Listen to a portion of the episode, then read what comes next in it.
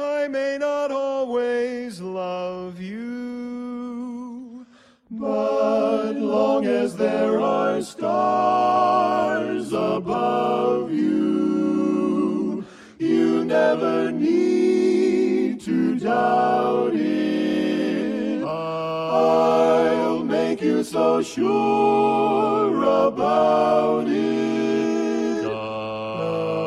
God only knows what I'd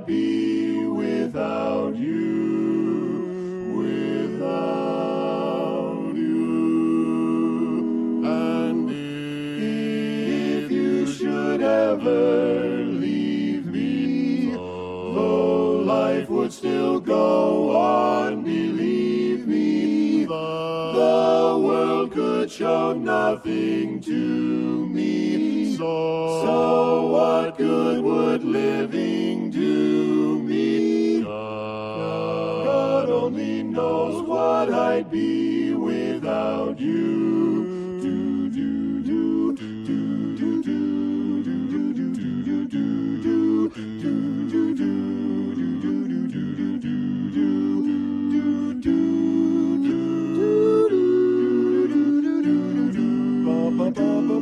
God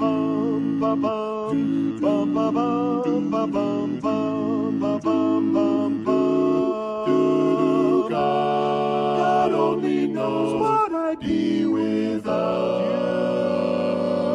you. Hallo und herzlich willkommen zu den Retinauten. Heute die Folge Nummer 21 und mit mir im Studio sind der Chef. Flighty. Stockem.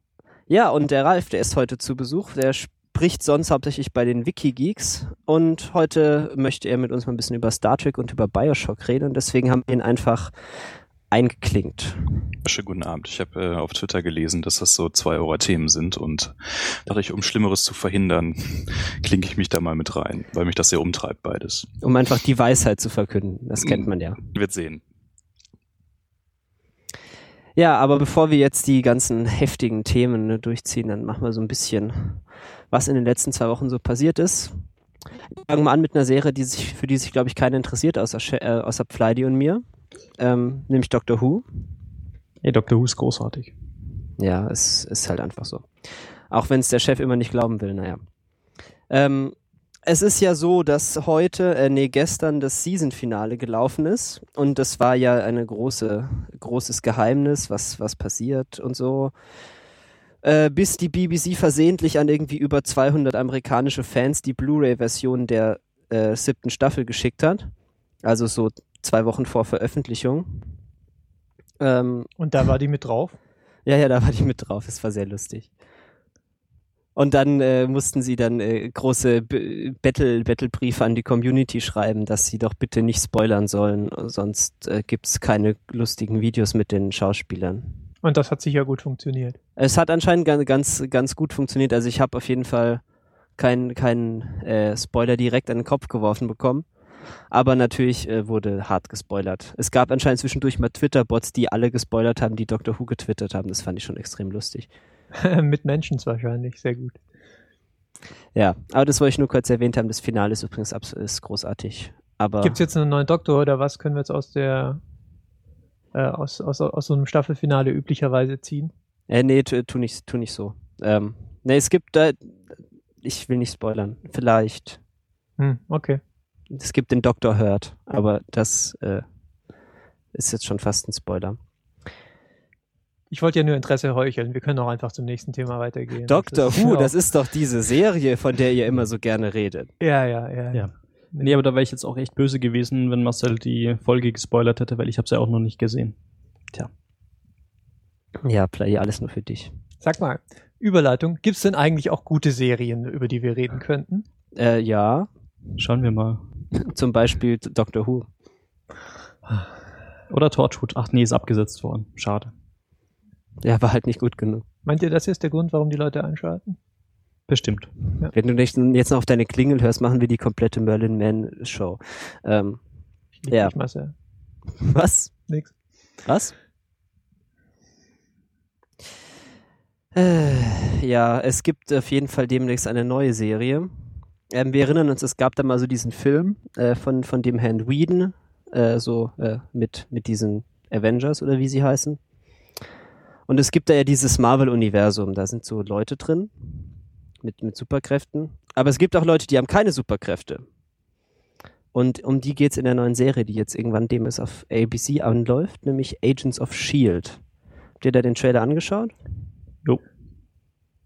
Ich habe ihn noch nicht gesehen, aber ähm, das liegt unter anderem daran, dass es in meinem Country nicht available sein soll.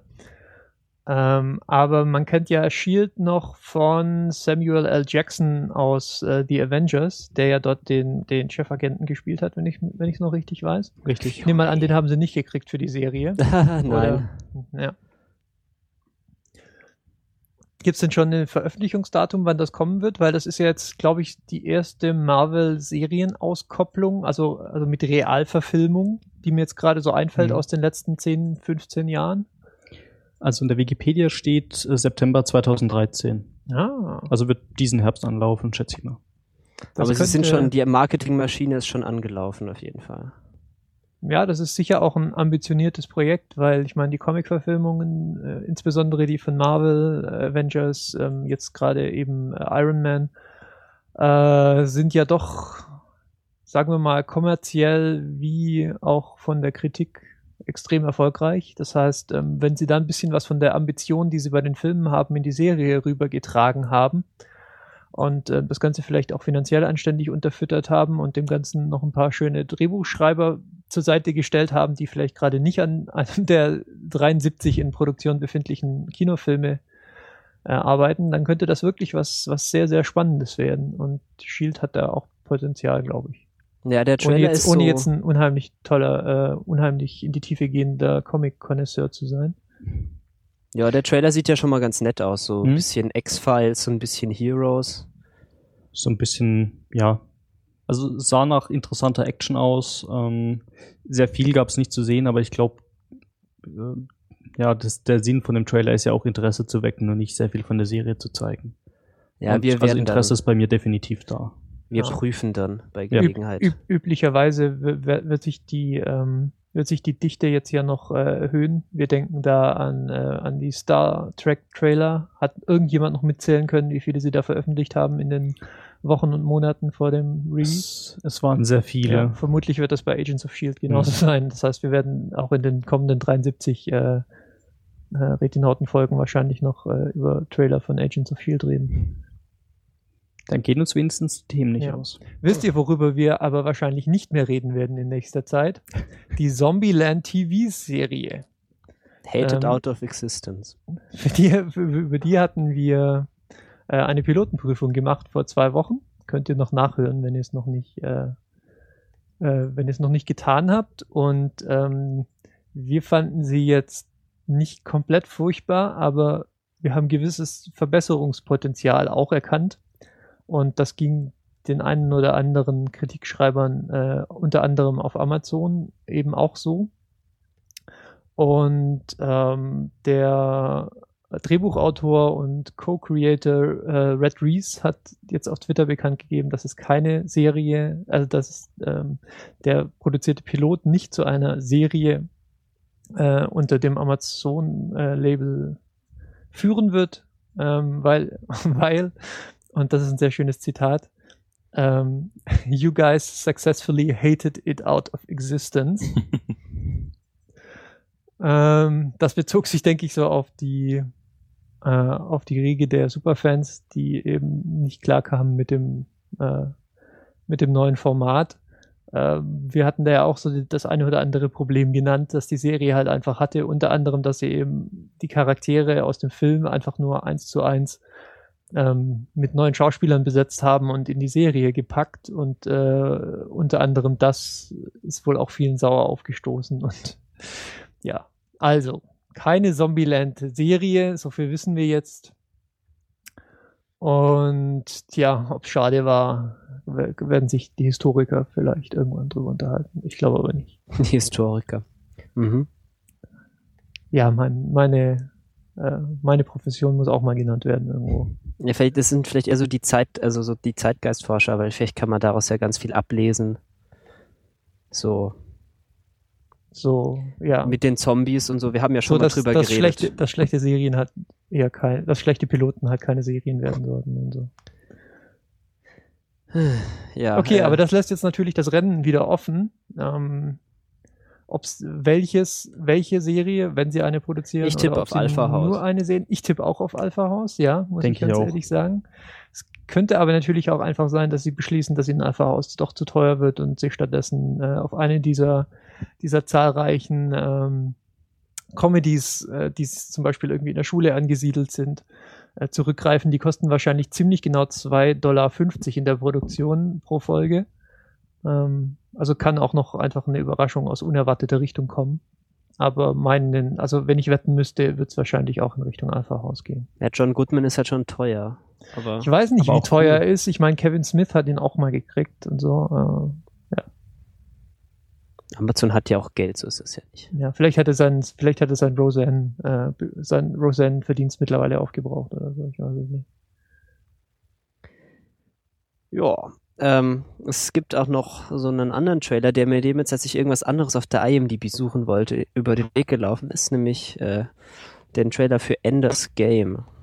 Äh, es erinnert sich vielleicht der ein oder andere an das Buch. Es ist so relativ populär.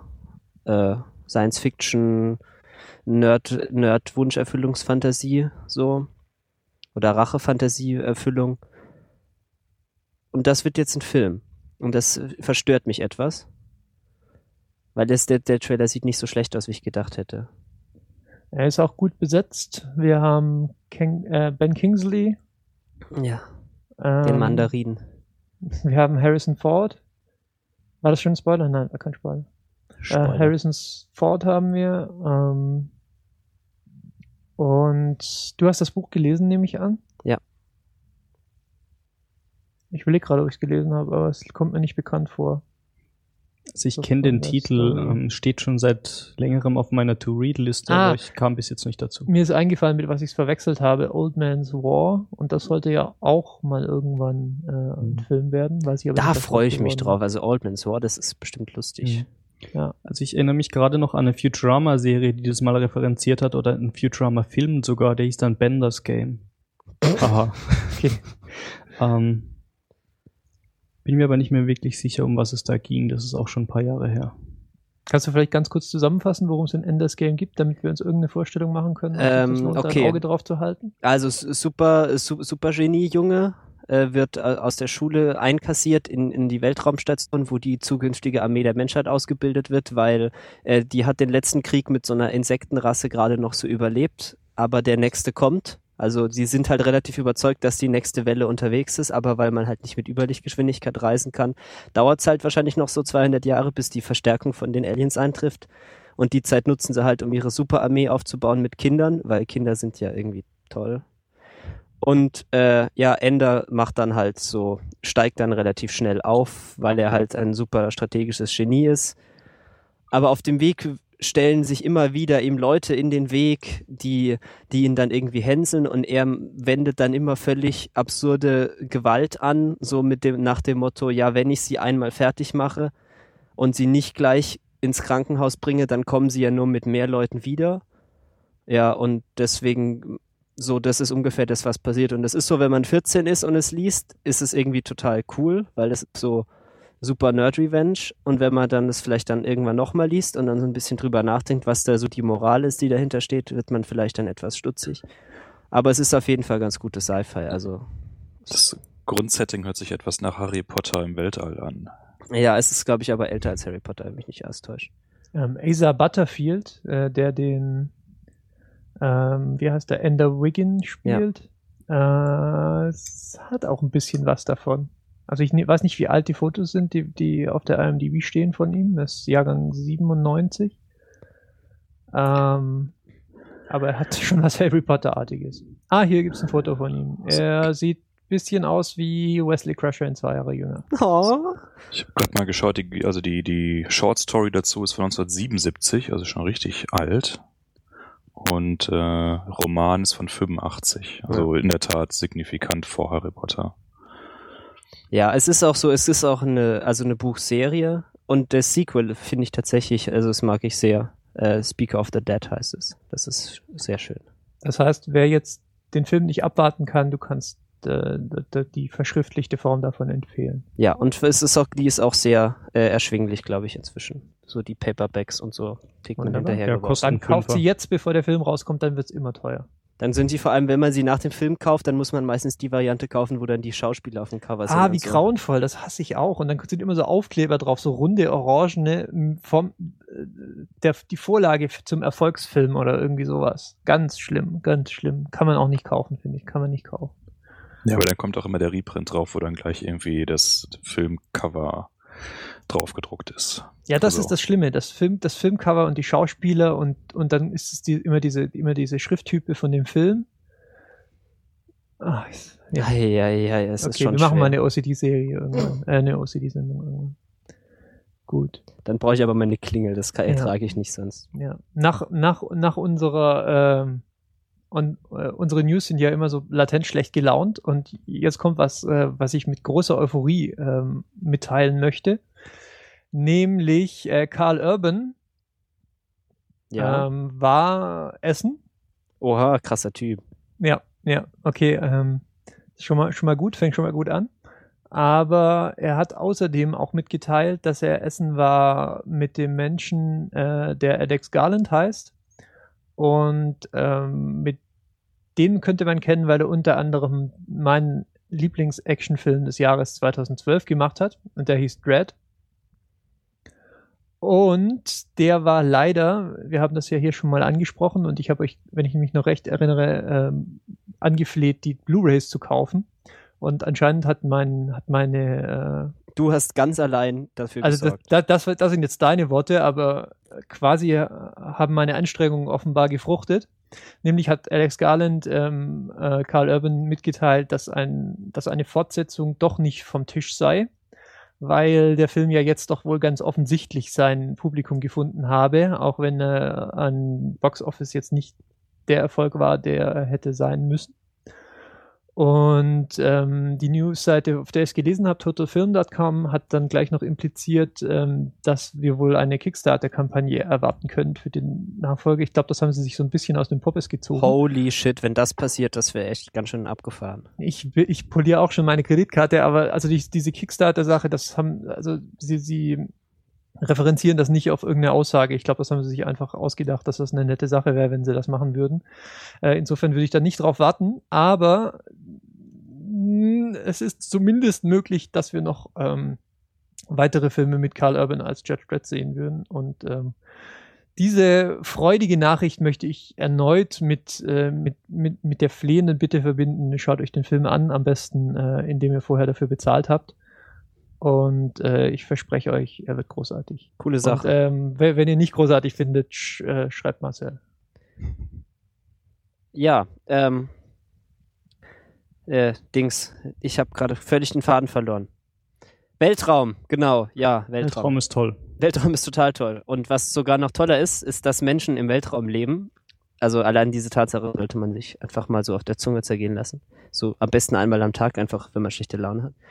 Ähm, und dann ist es noch besonders toll, dass da noch so coole Leute wie der Herr Hatfield äh, auf der ISS rum, rum, rumschweben und dann irgendwie David Bowie-Songs covern und dann YouTube-Videos davon machen. Ja, das ist definitiv cool. Also ich fand den ja schon, schon super ähm, die letzten paar Monate auf Twitter, weil der immer sehr, sehr schöne Bilder aus der ISS von der Erde ähm, getwittert hat. Und als ich dann das Video gesehen habe, da war ich schlichtweg begeistert. Also das war wirklich, wirklich cool. Ist auch echt gut produziert, muss man sagen. Ja, wunderschön. Hm. Ähm, könnte von J.J. Abrams produziert sein, wenn, wenn man so den Lensflare So viel Lensflare. Ja, das ist echt sehr, sehr viel Lensflare.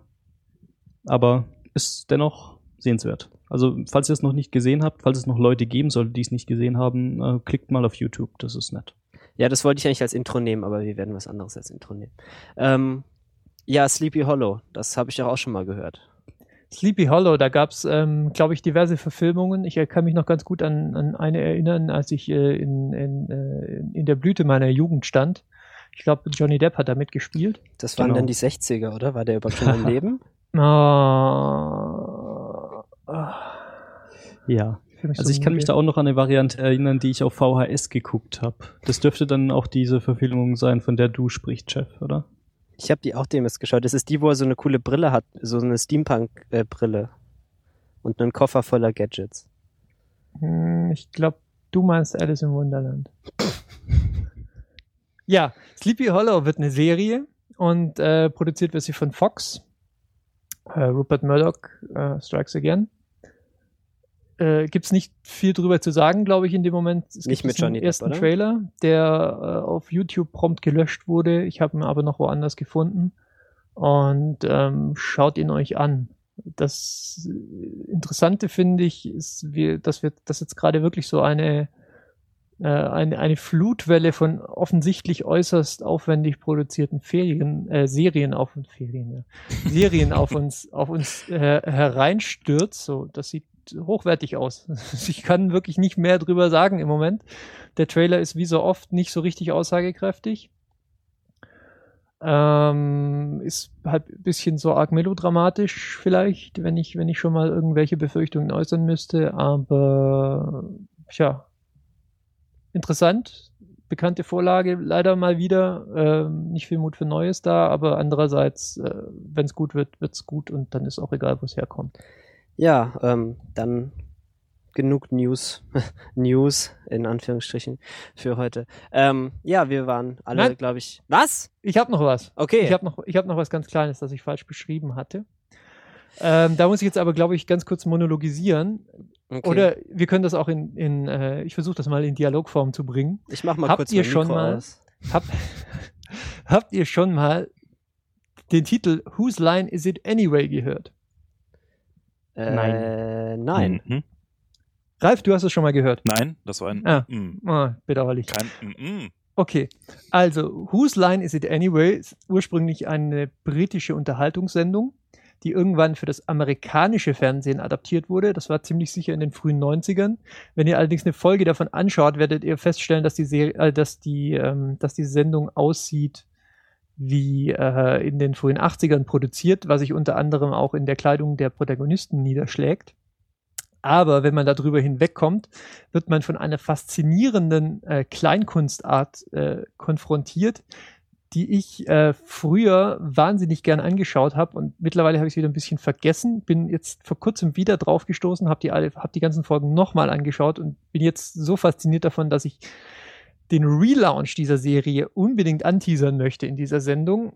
Und jetzt, um das Geheimnis zu lüften, worum es sich eigentlich handelt, Whose Line Is It Anyway ist Improv-Comedy. Das ist sowas, das kennt man vielleicht, wenn man studiert, hängen manchmal so, äh, so auf ausgebleichtem Papier ähm, äh, irgendwelche ähm, Wir suchen Leute Zettel rum. Gibt eine Chance, dass da auch einer dabei ist, der sich mit Improv-Comedy äh, was am Hut hat.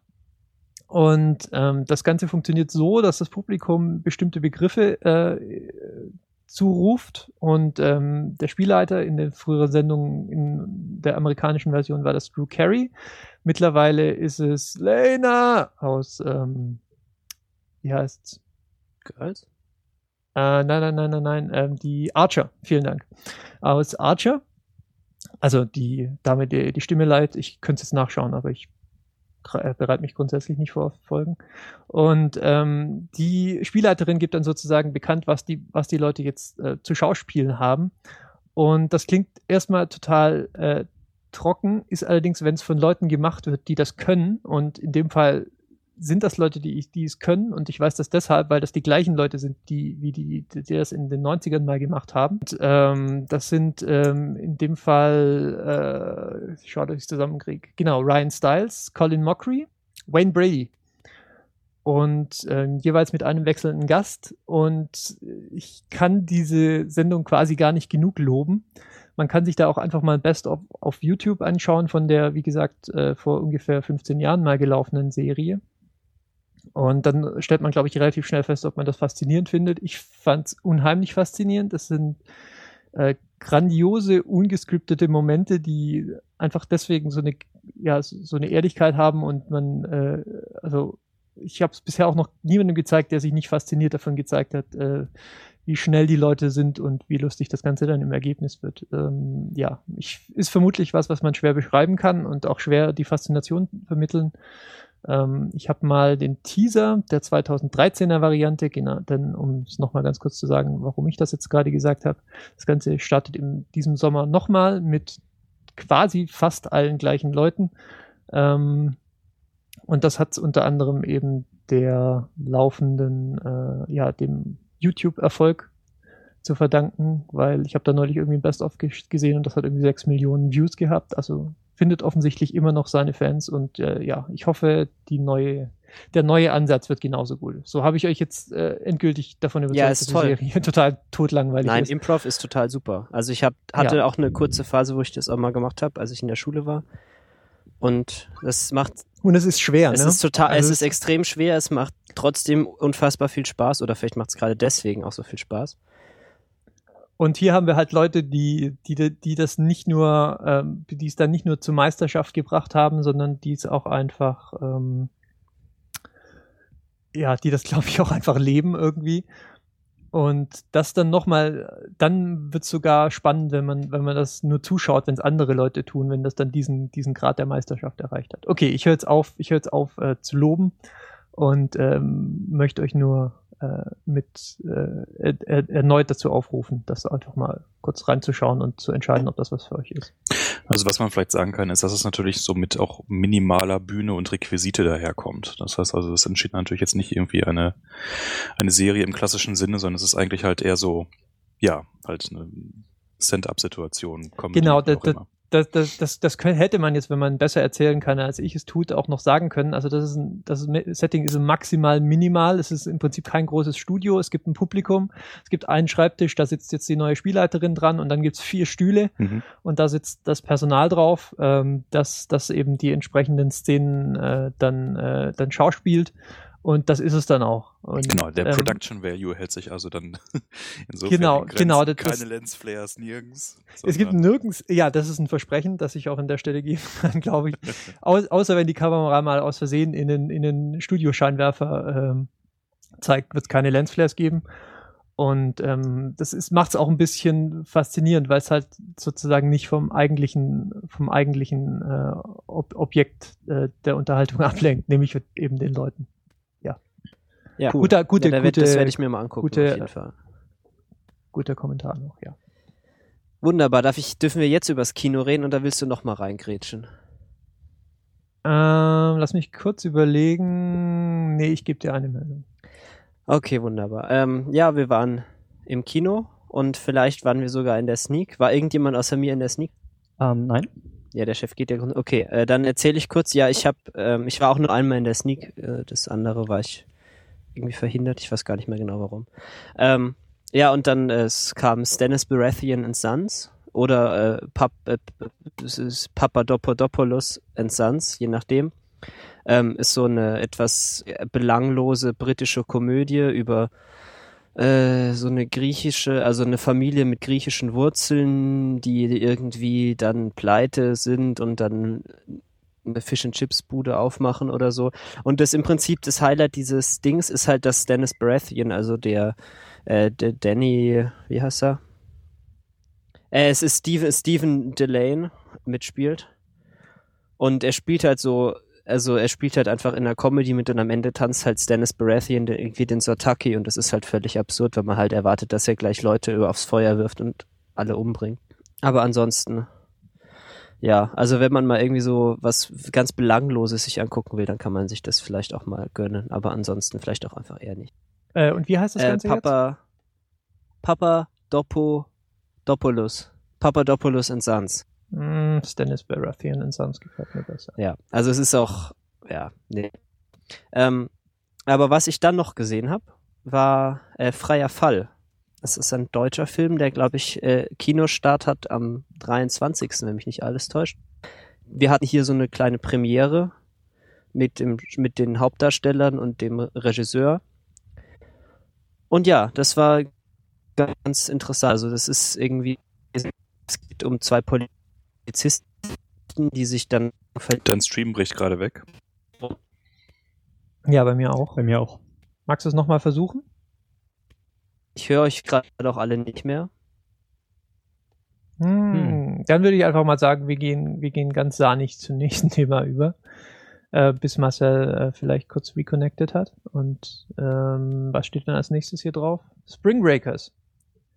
Äh, das hat Marcel gesehen. So, das hallo. Sich gut. Sehr gut. Ja, Marcel, erzähl doch vielleicht noch fertig von Also ich bin jetzt du wieder, da. bist. Ich denke, ihr seid auch wieder da. Mhm. Also Hau rein. Ich hatte hier gerade so ein. Nee. Das machen wir alles in der Postproduktion, mach dir keine Sorgen. Der Rest war Schweigen. Dead Air. Das ist halt das Schöne auch an Podcasts. Da kann man sich auch mal erlauben, dass es Dead Air gibt. Ja, natürlich. Im Radio müsste jetzt jemand kommen und irgendwelchen Unsinn auf, auf, die, auf das äh, Publikum äh, einreden. Aber wir respektieren unser Publikum zu sehr, um das zu machen. Bei uns gibt's einfach Stille, wenn wir nichts zu Genau, sagen oder haben. Ja. Gedudel, Das ist aber- unsere Form der Ehrlichkeit auch.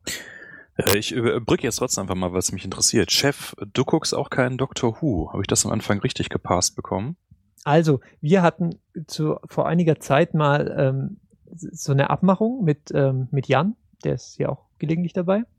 Und er hat gesagt, ich muss die 2000, ich glaube, es war die 2005er Doctor Who Variante. Äh, ich weiß nicht sicher, was, was wir verabredet hatten, aber ich glaube, drei oder vier Folgen muss ich schauen. Und wenn ich es dann immer noch nicht gut finde, dann ähm, muss ich es nicht schauen. Und Ein ähm, fairer Deal soweit, ja. ja, es war, ich fand, es war, es war, es war eine faire Abmachung und ich bin wirklich mit, mit einem, mit offenem, Mit offenen äh, also, Armen. also ohne Vorurteile an die Sache rangegangen, ja.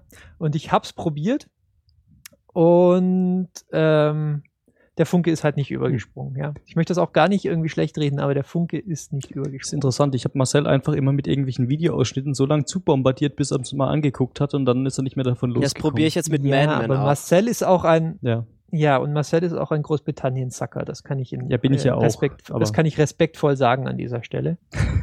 Ja, also ich bin übrigens wieder da, nur so. Äh, Okay, dann erzähl uns doch vielleicht einfach nochmal was Moment, ich über mach freien kurz Fall. die Aufnahme wieder an. Weil wer auch immer das Post-Edit hier macht, der wird es so brillant hinkriegen, dass wir überhaupt nicht merken, dass Nee, wir machen nicht da da war. zwischendurch so eine kleine Disco-Einlage, wo wir dann, äh, na, egal. Ähm, Aber jetzt muss ich natürlich noch zurückfragen. Äh, Ralf, du schaust das warum oder warum Äh, ich, nicht? Ja, ich habe angefangen, die ähm, erste Season jetzt der Remakes halt zu schauen und bin da irgendwie so vier, fünf Folgen äh, vorgestoßen. Und es hat mich aber auch wirklich nicht wirklich geflasht. Also ich fand es dann okay, aber ähm, irgendwie ist man ja doch in so einer ständigen Aufmerksamkeitsökonomie gefangen, was man mit seiner Zeit in Sachen gerade Serien halt jetzt anstellt. Und äh, jetzt andere Sachen, wo ich mich durchwussel wie Dexter, das äh, flasht mich dann doch alles irgendwie mehr und man kann einfach nicht alles gucken.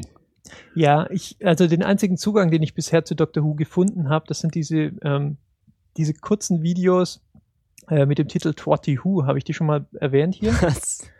Ähm, die sind, die sind produziert von einer, äh, von einer jungen Dame namens Diamanda Hagen. Und ähm, die betrachtet die schlechtesten Doctor Who-Folgen quasi und fasst sie zusammen und sagt, was, was, was ganz besonders schlecht dran war.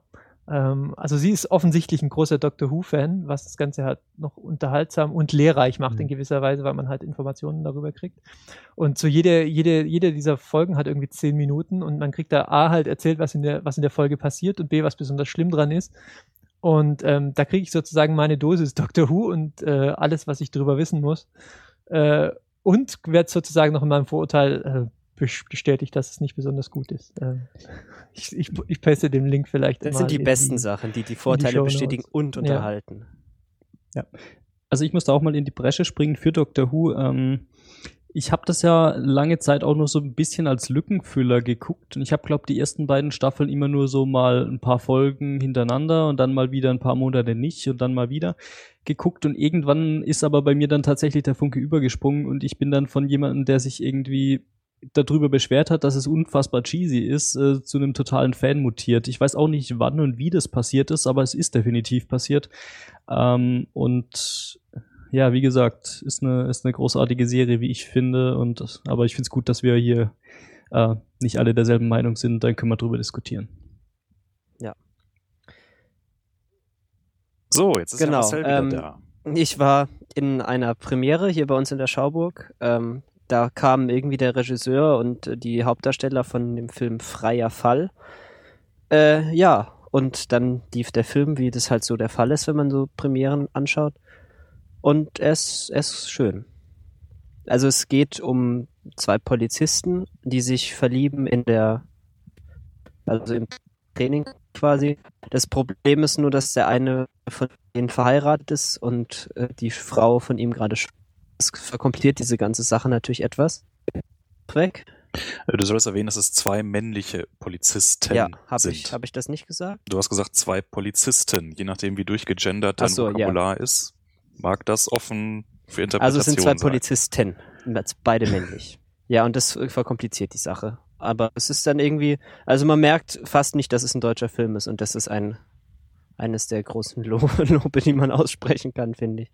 Also ist, er, ist, er ist sehr gut. Freier Fall.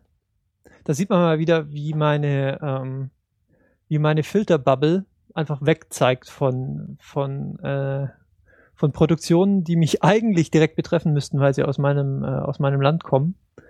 Äh, tatsächlich habe ich jetzt gerade eben zum ersten Mal davon gehört. Und der kommt am 23. Mai ins Kino, ja, also, also quasi ist, nächste es- Woche. Das kann man auf jeden Fall sich mal angucken.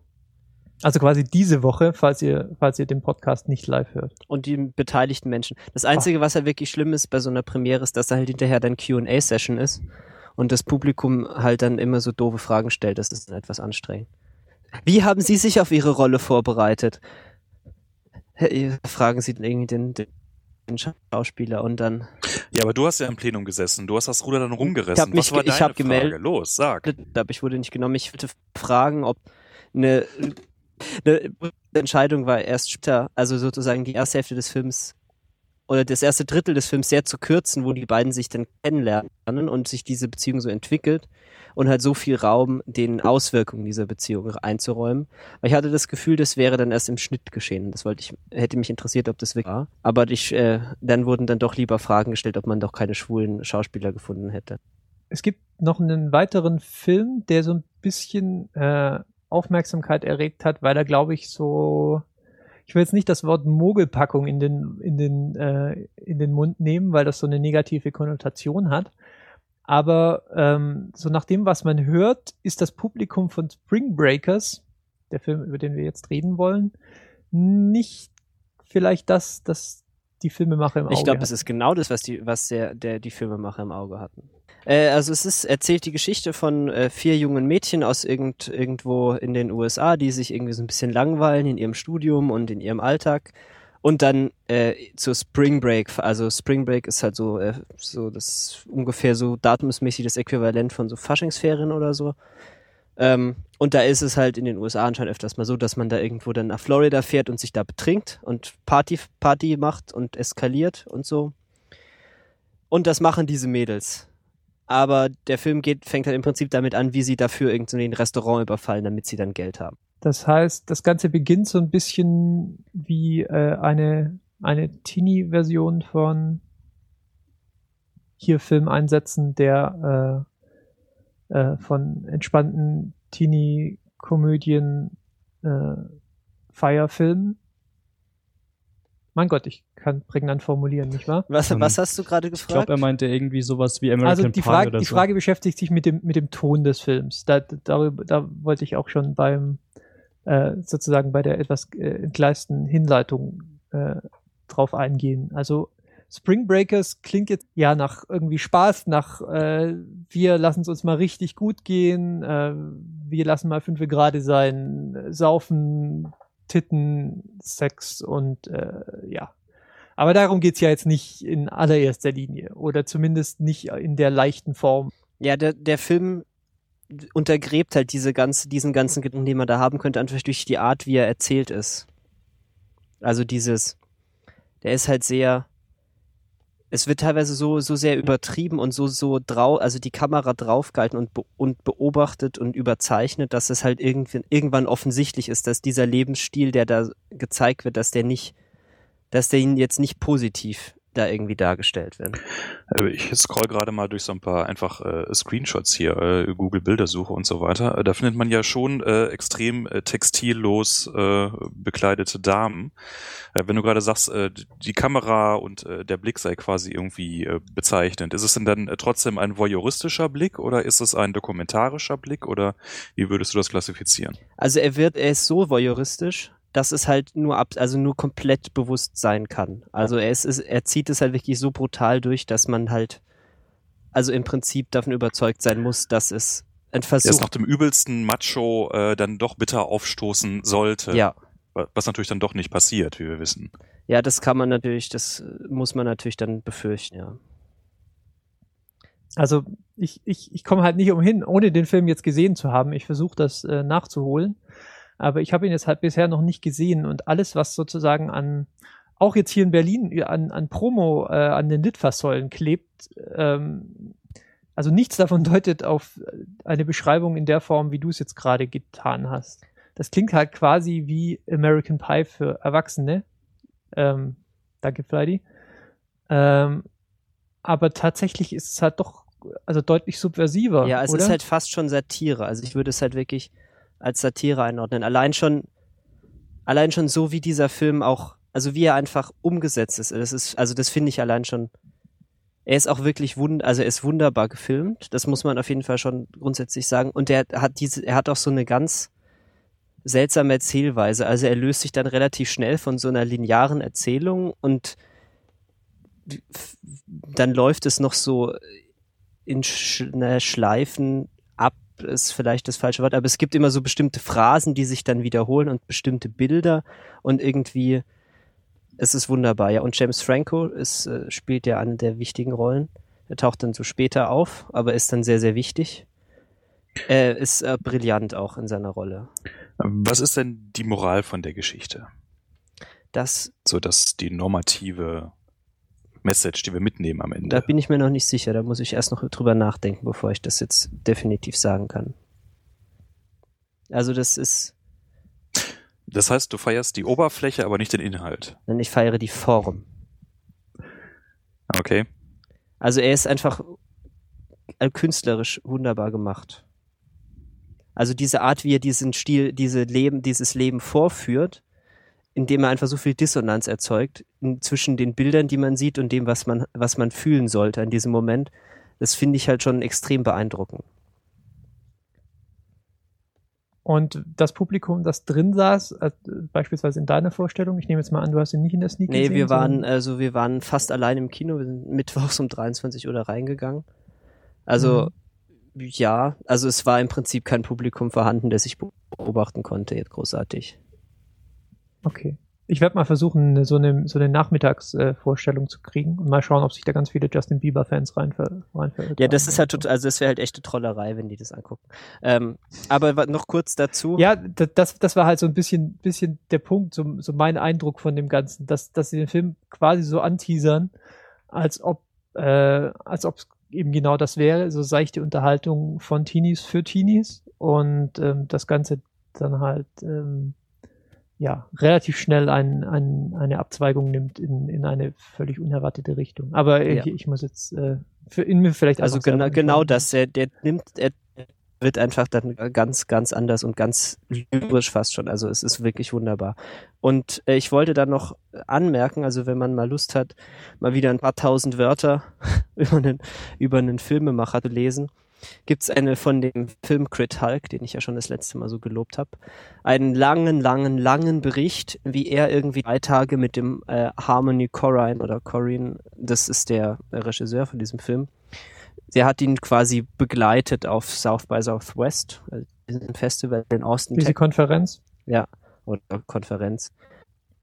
Ähm, ja, und der erzählt eben sehr viel, wie dieser Filmemacher und was er, was er so macht. Ich finde, das ist ganz gut. Auch um zu verstehen, um was es Also geht. das Hulk Review hat, hat Das ist ein 18.000 Review. Wörter. Es, ist, geht, es geht mehr um den Film. Ja, und es gibt dann noch ein Review, das verlinke ich auch, das ist deutlich kürzer und ich finde, das trifft auch sehr schön, um was es geht. Ja, er macht, er macht auch schon tierisch Spaß. Also so ist das ja nicht. Man ist ja dann, man ist ja dann auch schon leicht genug zu beeinflussen, um dann trotzdem Spaß zu haben. Gerade mal geguckt, äh, finde ich ja immer einen ganz witzigen Indikator, Rotten Tomatoes dazu. Ähm, hat einen Kritiker-Rating von 66 Prozent, was schon nicht so orbitant ist, und äh, Audience nur 51 Prozent, was schon ganz schön wenig ist.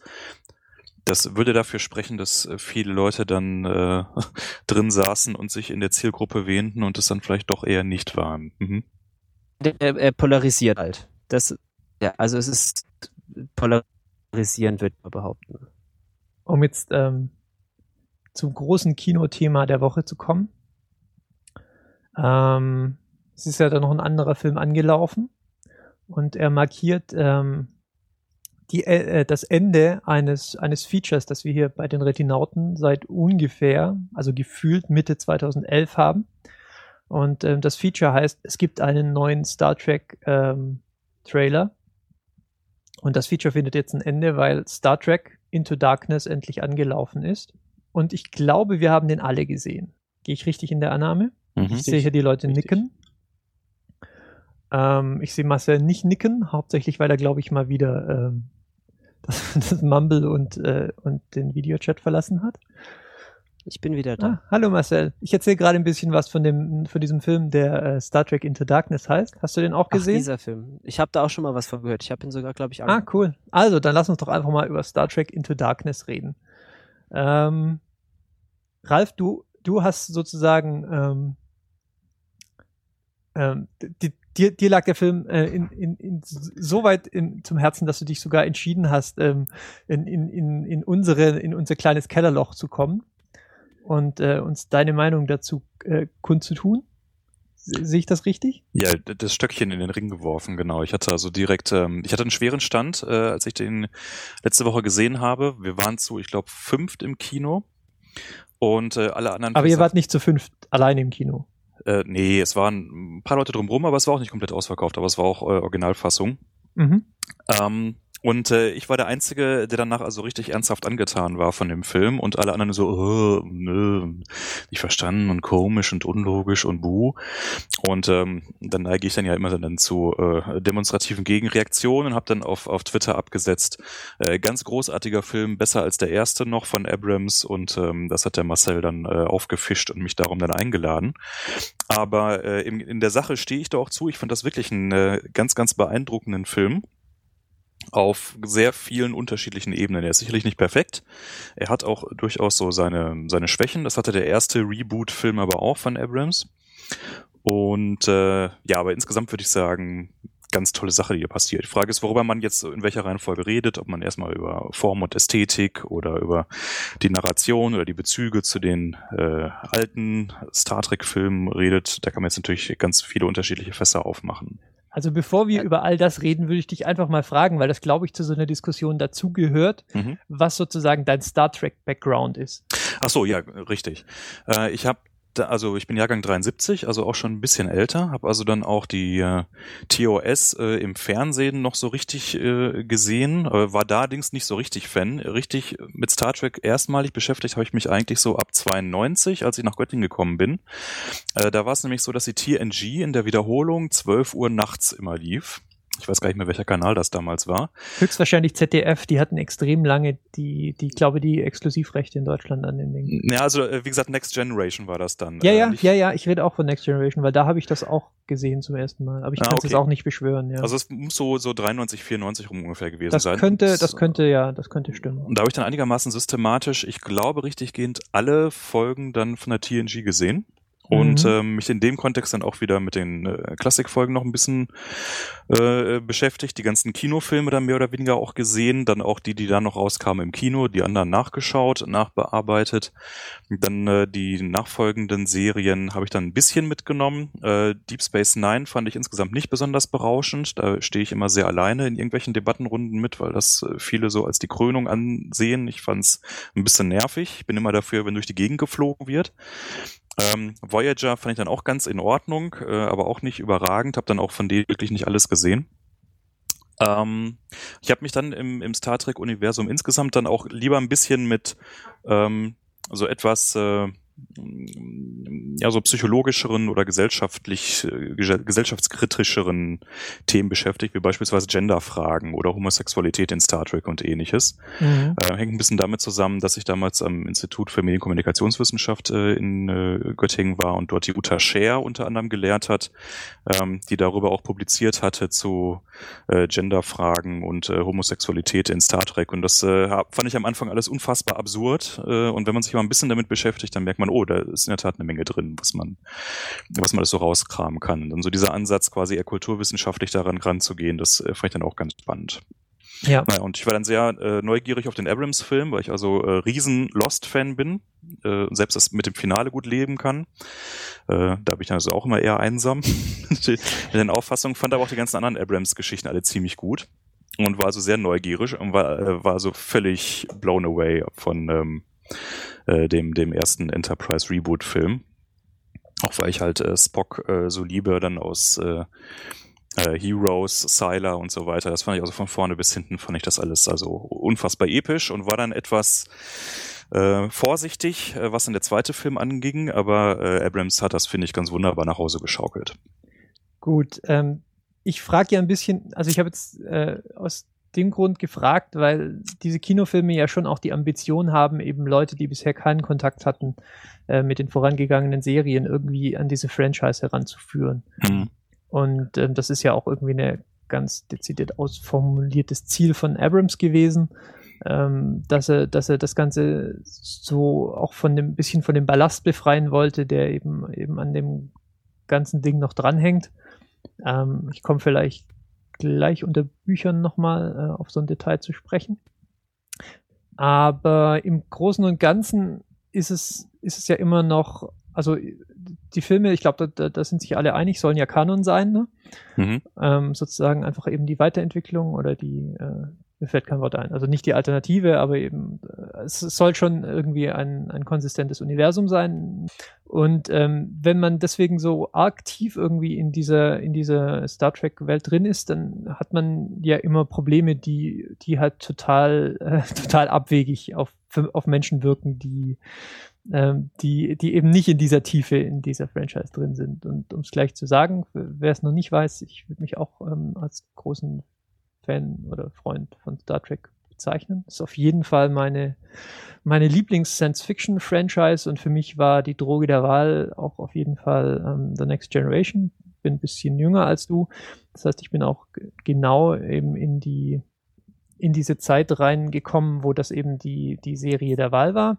Und aus diesem Grund ähm, war ich so ein bisschen skeptisch, was die Reboots auf Basis der Kirk-Serie angeht weil das Ganze ja doch halt so ein bisschen grobschlächtig ist im Vergleich zu The Next Generation. Mhm. Ja, also Next Generation wurde ja auch immer, immer wieder lebhaft äh, vorge vorgeworfen, unter anderem von den Menschen, äh, mit denen ich jetzt die Freude hatte, diesen Film zu sehen, ähm, dass es ja im Prinzip immer, ähm, immer äh, fünf Leute auf einer Brücke eines Raumschiffs sind, die, die über Shakespeare die, diskutieren. Tiefphilosoph, genau, die über Shakespeare, die über Shakespeare diskutieren oder, oder große philosophische Probleme oder, oder all das.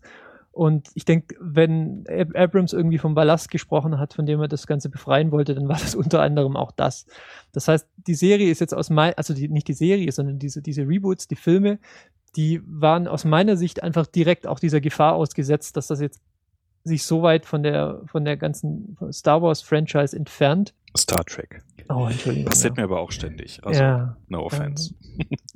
Ähm, äh, Star Trek Franchise entfernt dass es einerseits eben die Fans vielleicht nicht mehr befriedigt, andererseits aber, aber die Neueinsteiger eben, eben äh, zufriedenstellt. Und diesen Spagat, den hinzukriegen, das war vielleicht beim ersten Film noch, noch schwieriger als jetzt bei diesem.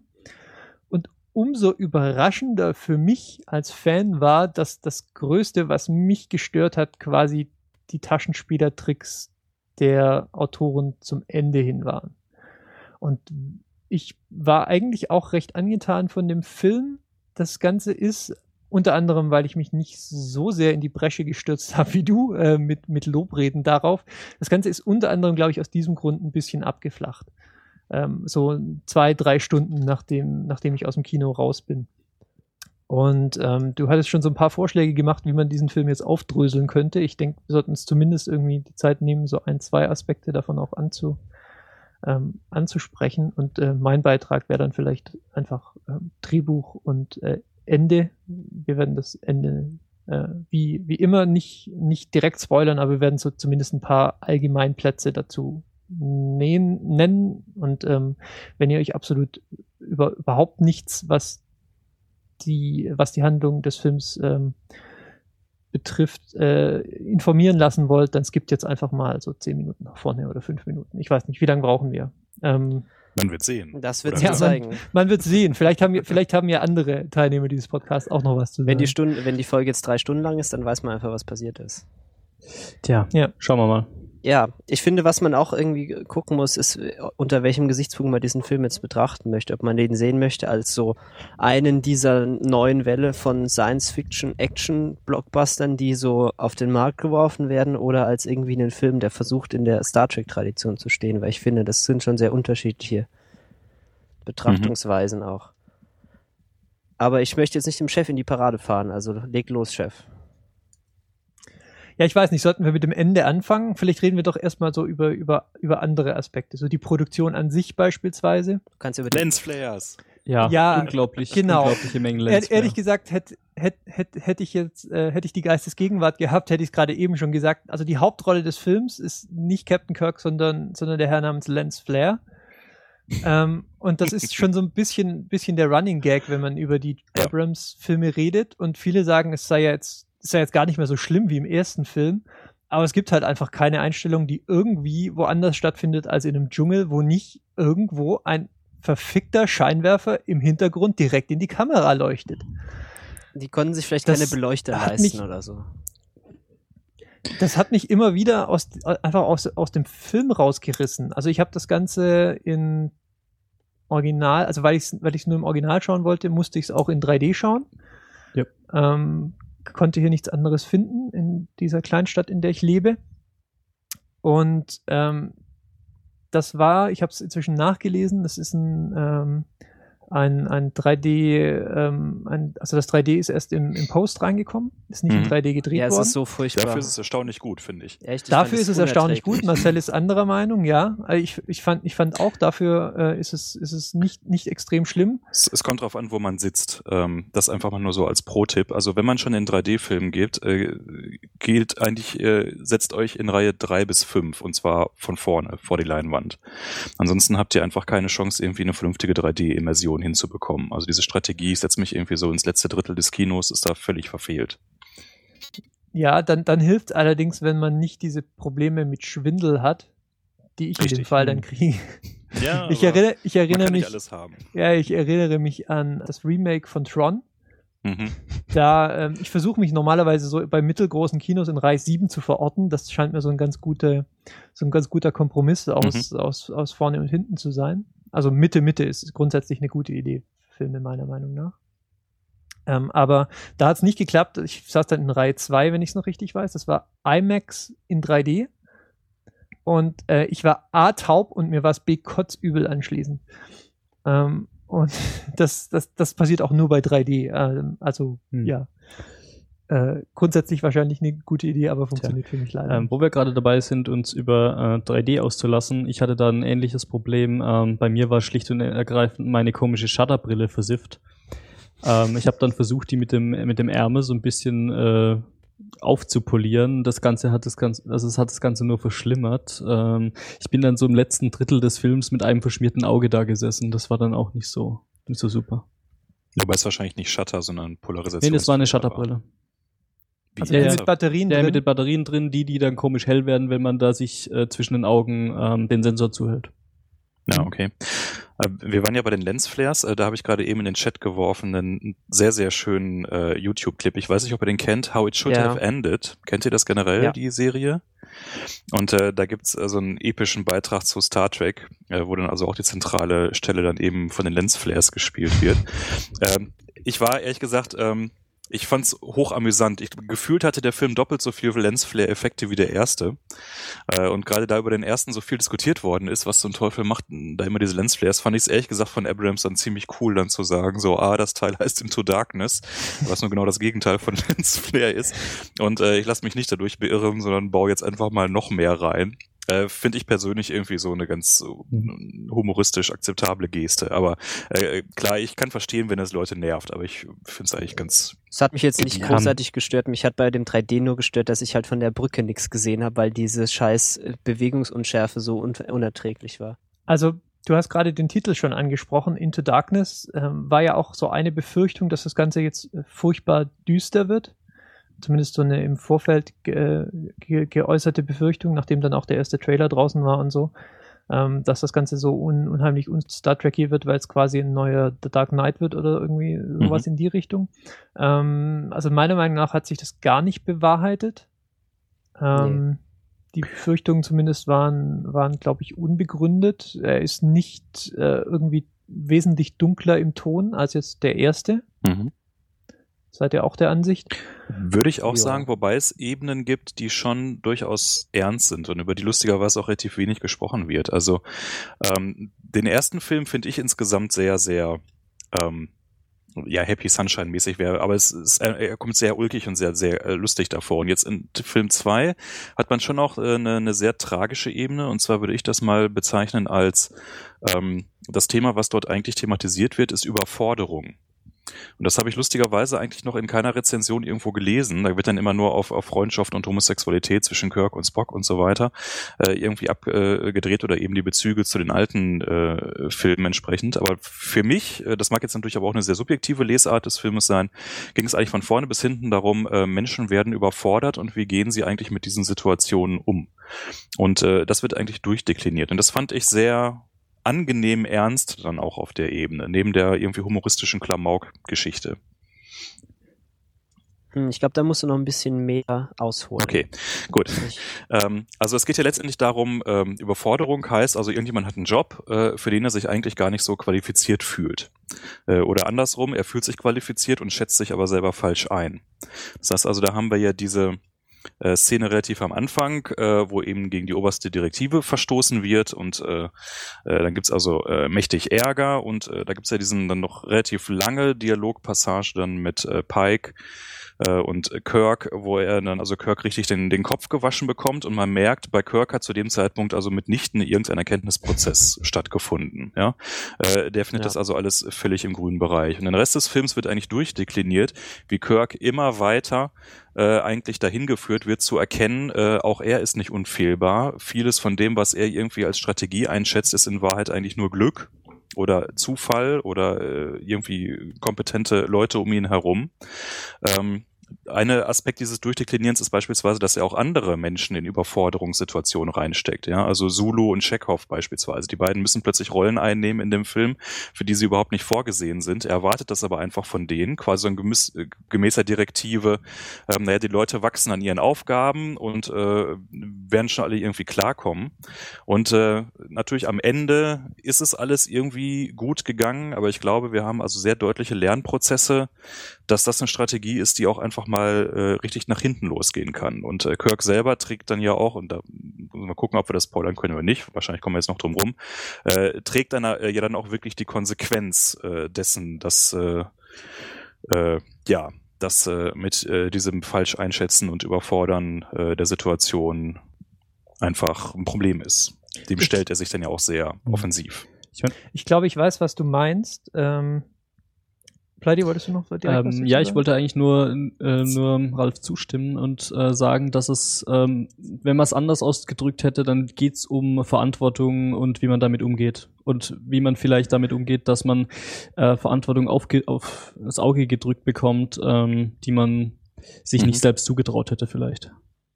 Ich habe das mehr so aus, ähm, aus, aus, aus Drehbuch-Convenience äh, irgendwie interpretiert, das Ganze. Also das sind äh, total richtige Beobachtungen, würde ich auch alles so unterschreiben. Ich hatte das allerdings mehr so, mehr so subsumiert unter diesen, unter den Oberbegriff irgendwie Charakterentwicklung, weil wir hatten jetzt ja im ersten ähm, also Charakterentwicklung ist mal totaler Allgemeinplatz. Aber wir hatten ja im ersten Film ähm, ähm, so ein paar Charaktere einfach etabliert. Wir haben auch ähm, wir haben auch etabliert, inwieweit die sich jetzt von den, ähm, von den Vor Vorbildern aus der ähm, Original Series unterschieden haben. Und ähm, wenn man jetzt also einen zweiten Film plant, dann hat man jetzt halt erstmal diese Charaktere und jetzt muss man irgendwas mit denen machen, weil ein Film, in dem es keine, keine ordentliche Charakterentwicklung gibt, ähm, der ist ja nix. So, und jetzt haben wir halt diesen quasi komplett verantwortungslosen äh, Raumschiffkapitän. Wir haben diesen, ähm, diesen äh, super logischen, quasi roboterhaften ähm, ähm, äh, Vulkanier, der äh, irgendwie Ansätze zur Freundschaft zeigt, die dann aber auch gleich wieder irgendwie rückgängig macht. Dann haben wir noch den, das Rest des Personals, die ja alle so mehr oder weniger auf elf gedrehte ähm, Varianten ihrer, ihrer Vorbilder aus der Serie sind. Ähm, Gibt es auch schöne Beispiele, irgendwie wie jeder, wie jeder Aspekt, der mal irgendwann in einer Folge aufgetaucht ist, plötzlich, plötzlich aufgeblasen wird in, in, in, in bizarre Proportionen. Wir erinnern uns irgendwie, äh, wir haben, wer war das denn? Wir haben Zulu einmal in der Serie irgendwie Schwertkämpfen sehen, deswegen ist er jetzt im, im ersten Film irgendwie Superfechter. Ein, ein Superfechter gewesen und so. Also da, da gibt es irgendwie x Beispiele dafür. Und ähm, aus, aus Drehbuchschreibersicht war das für mich quasi so die einzige Chance, wie sie halt irgendwie was mit diesem, besonders mit dem Hauptcharakter machen können, indem sie ihm halt mal so seine eigene Kindisch, Kindischkeit, nein, das kann man nicht sagen, seine Kindlichkeit, seine, ja, Sein ihr wisst, was ich kindisches meine. Verhalten.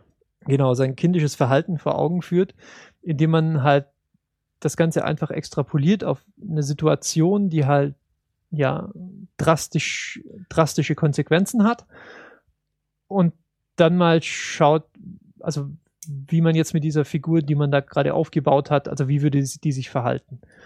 Und ähm, dann hat man quasi schon das Setup für den nächsten Film. Und das ist auch genau das. Und in der Form war es, fand ich das Ganze auch recht vorhersehbar. Ähm, nicht jetzt natürlich in, in, in den Details, aber den ganzen Bogen, ähm, den insbesondere Kirk mitmacht, jetzt hier im zweiten Film, das hatte alles so ein bisschen was wie, wie das, ähm, hm, wie könnte man da sagen? Also wie das How-To der Drehbuchschreiberschule. Ähm, und also nochmal, um es zu sagen, ich stimme dir zu, dass Überforderung ist ein großes Ding dafür, aber das haben sie sich selber eingebrockt, indem sie halt einfach diesen Charakter so gebaut haben, wie sie ihn gebaut haben. Ja, und, aber es ist. Äh, und die anderen, es, hm, ja, lass mich nur kurz den, den, Gedanken zu Ende bringen. Und die anderen, also insbesondere Chekhov, die sind sozusagen die Kollateralschäden dieser Entwicklung ein bisschen, weil Chekhov, auch das kann ich glaube ich sagen, ohne jetzt viel zu spoilern, sieht man in dem Film primär schwitzend und schreiend durch die Gegend laufen. Durch die Gegend rennen. Und als, ja, und als, ja, ich meinte das schwäbische Laufen, das quasi, ähm, quasi synonym zu verwenden ist, ähm, durch die Gegend rennen. Und, ähm, und als solcher dann noch so doubled als Comic Relief. Und ähm, das ist aber leider irgendwie alles, was ich jetzt daraus mitnehmen könnte. Ist ein guter Punkt. Müsste ich vielleicht beim neuen Schauen nochmal schauen, inwieweit das jetzt alles intendiert war, so auf ein Oberthema oder halt vielleicht auch nicht intendiert war und trotzdem hindeutet auf das Oberthema Überforderung. Aber für mich war das alles zu sehr im, im in diese Plot-Convenience eingebettet, als dass ich es noch irgendwie groß wahrgenommen hätte als, ein, als, ein, als eine besondere Eigenschaft des Films. Also eine, eine Schlüsselszene, finde ich, ist relativ am Anfang äh, die Szene mit Scotty, äh, wo es dann ganz direkt um Verantwortung geht und dann äh, Scotty sagt, äh, hierfür übernehme ich nicht die Verantwortung. Entweder wir machen es jetzt so oder so oder ich kündige. Ja, und dann auf seine sehr äh, robuste Art sagt Kirk, ja, dann kündige doch und dann sagt Scotty wirklich, ja gut, tschüss. Und geht auch wirklich. Äh, diese Szene fand ich extrem überraschend. Ähm, ich, ich wüsste überhaupt nicht, dass, dass ich äh, jetzt irgendwo herzitieren könnte aus der jüngeren Filmgeschichte, äh, dass dann wirklich mal jemand sagt, okay, ich habe, das war jetzt gerade nicht nur eine rhetorische Figur und es war nicht nur irgendwie eine leere Drohung, sondern so, jetzt macht euren Laden auch mal alleine. Ja? Ähm, und so von, von dieser Schluss, äh, Szene an habe ich den Film äh, plötzlich sehr ernst genommen, äh, weil ich dachte, okay, das äh, ist or originell. Ja, und es ist auch für Star Trek relativ originell, weil üblicherweise ist, ist der Cast doch relativ ähm, jetzt mal von, von, von kleinen Tauschs äh, abgesehen, wo sie eben gemerkt haben, dass manche Charaktere einfach nicht funktionieren, die dann ersetzt werden mussten, ähm, ist der Cast ja auch sehr beständig. Das heißt, wenn man einen Film eröffnet und sozusagen einen, einen der Hauptcharaktere oder quasi im, eine der Figuren, mit denen das Publikum auch sehr vertraut ist, einfach mal aus, dem, aus, der, aus der Suppe rausholt, ähm, ist das beachtlich. Das ging mir übrigens genauso. Ja, habe ich auch gedacht, so, ah, was machen sie jetzt denn damit? Ähm, und stellt sich raus, sie machen gar nicht viel damit. Aber okay, das ist jetzt wieder ein anderes Thema. Ja, aber ähm, ist sicher noch ein guter Punkt von dir.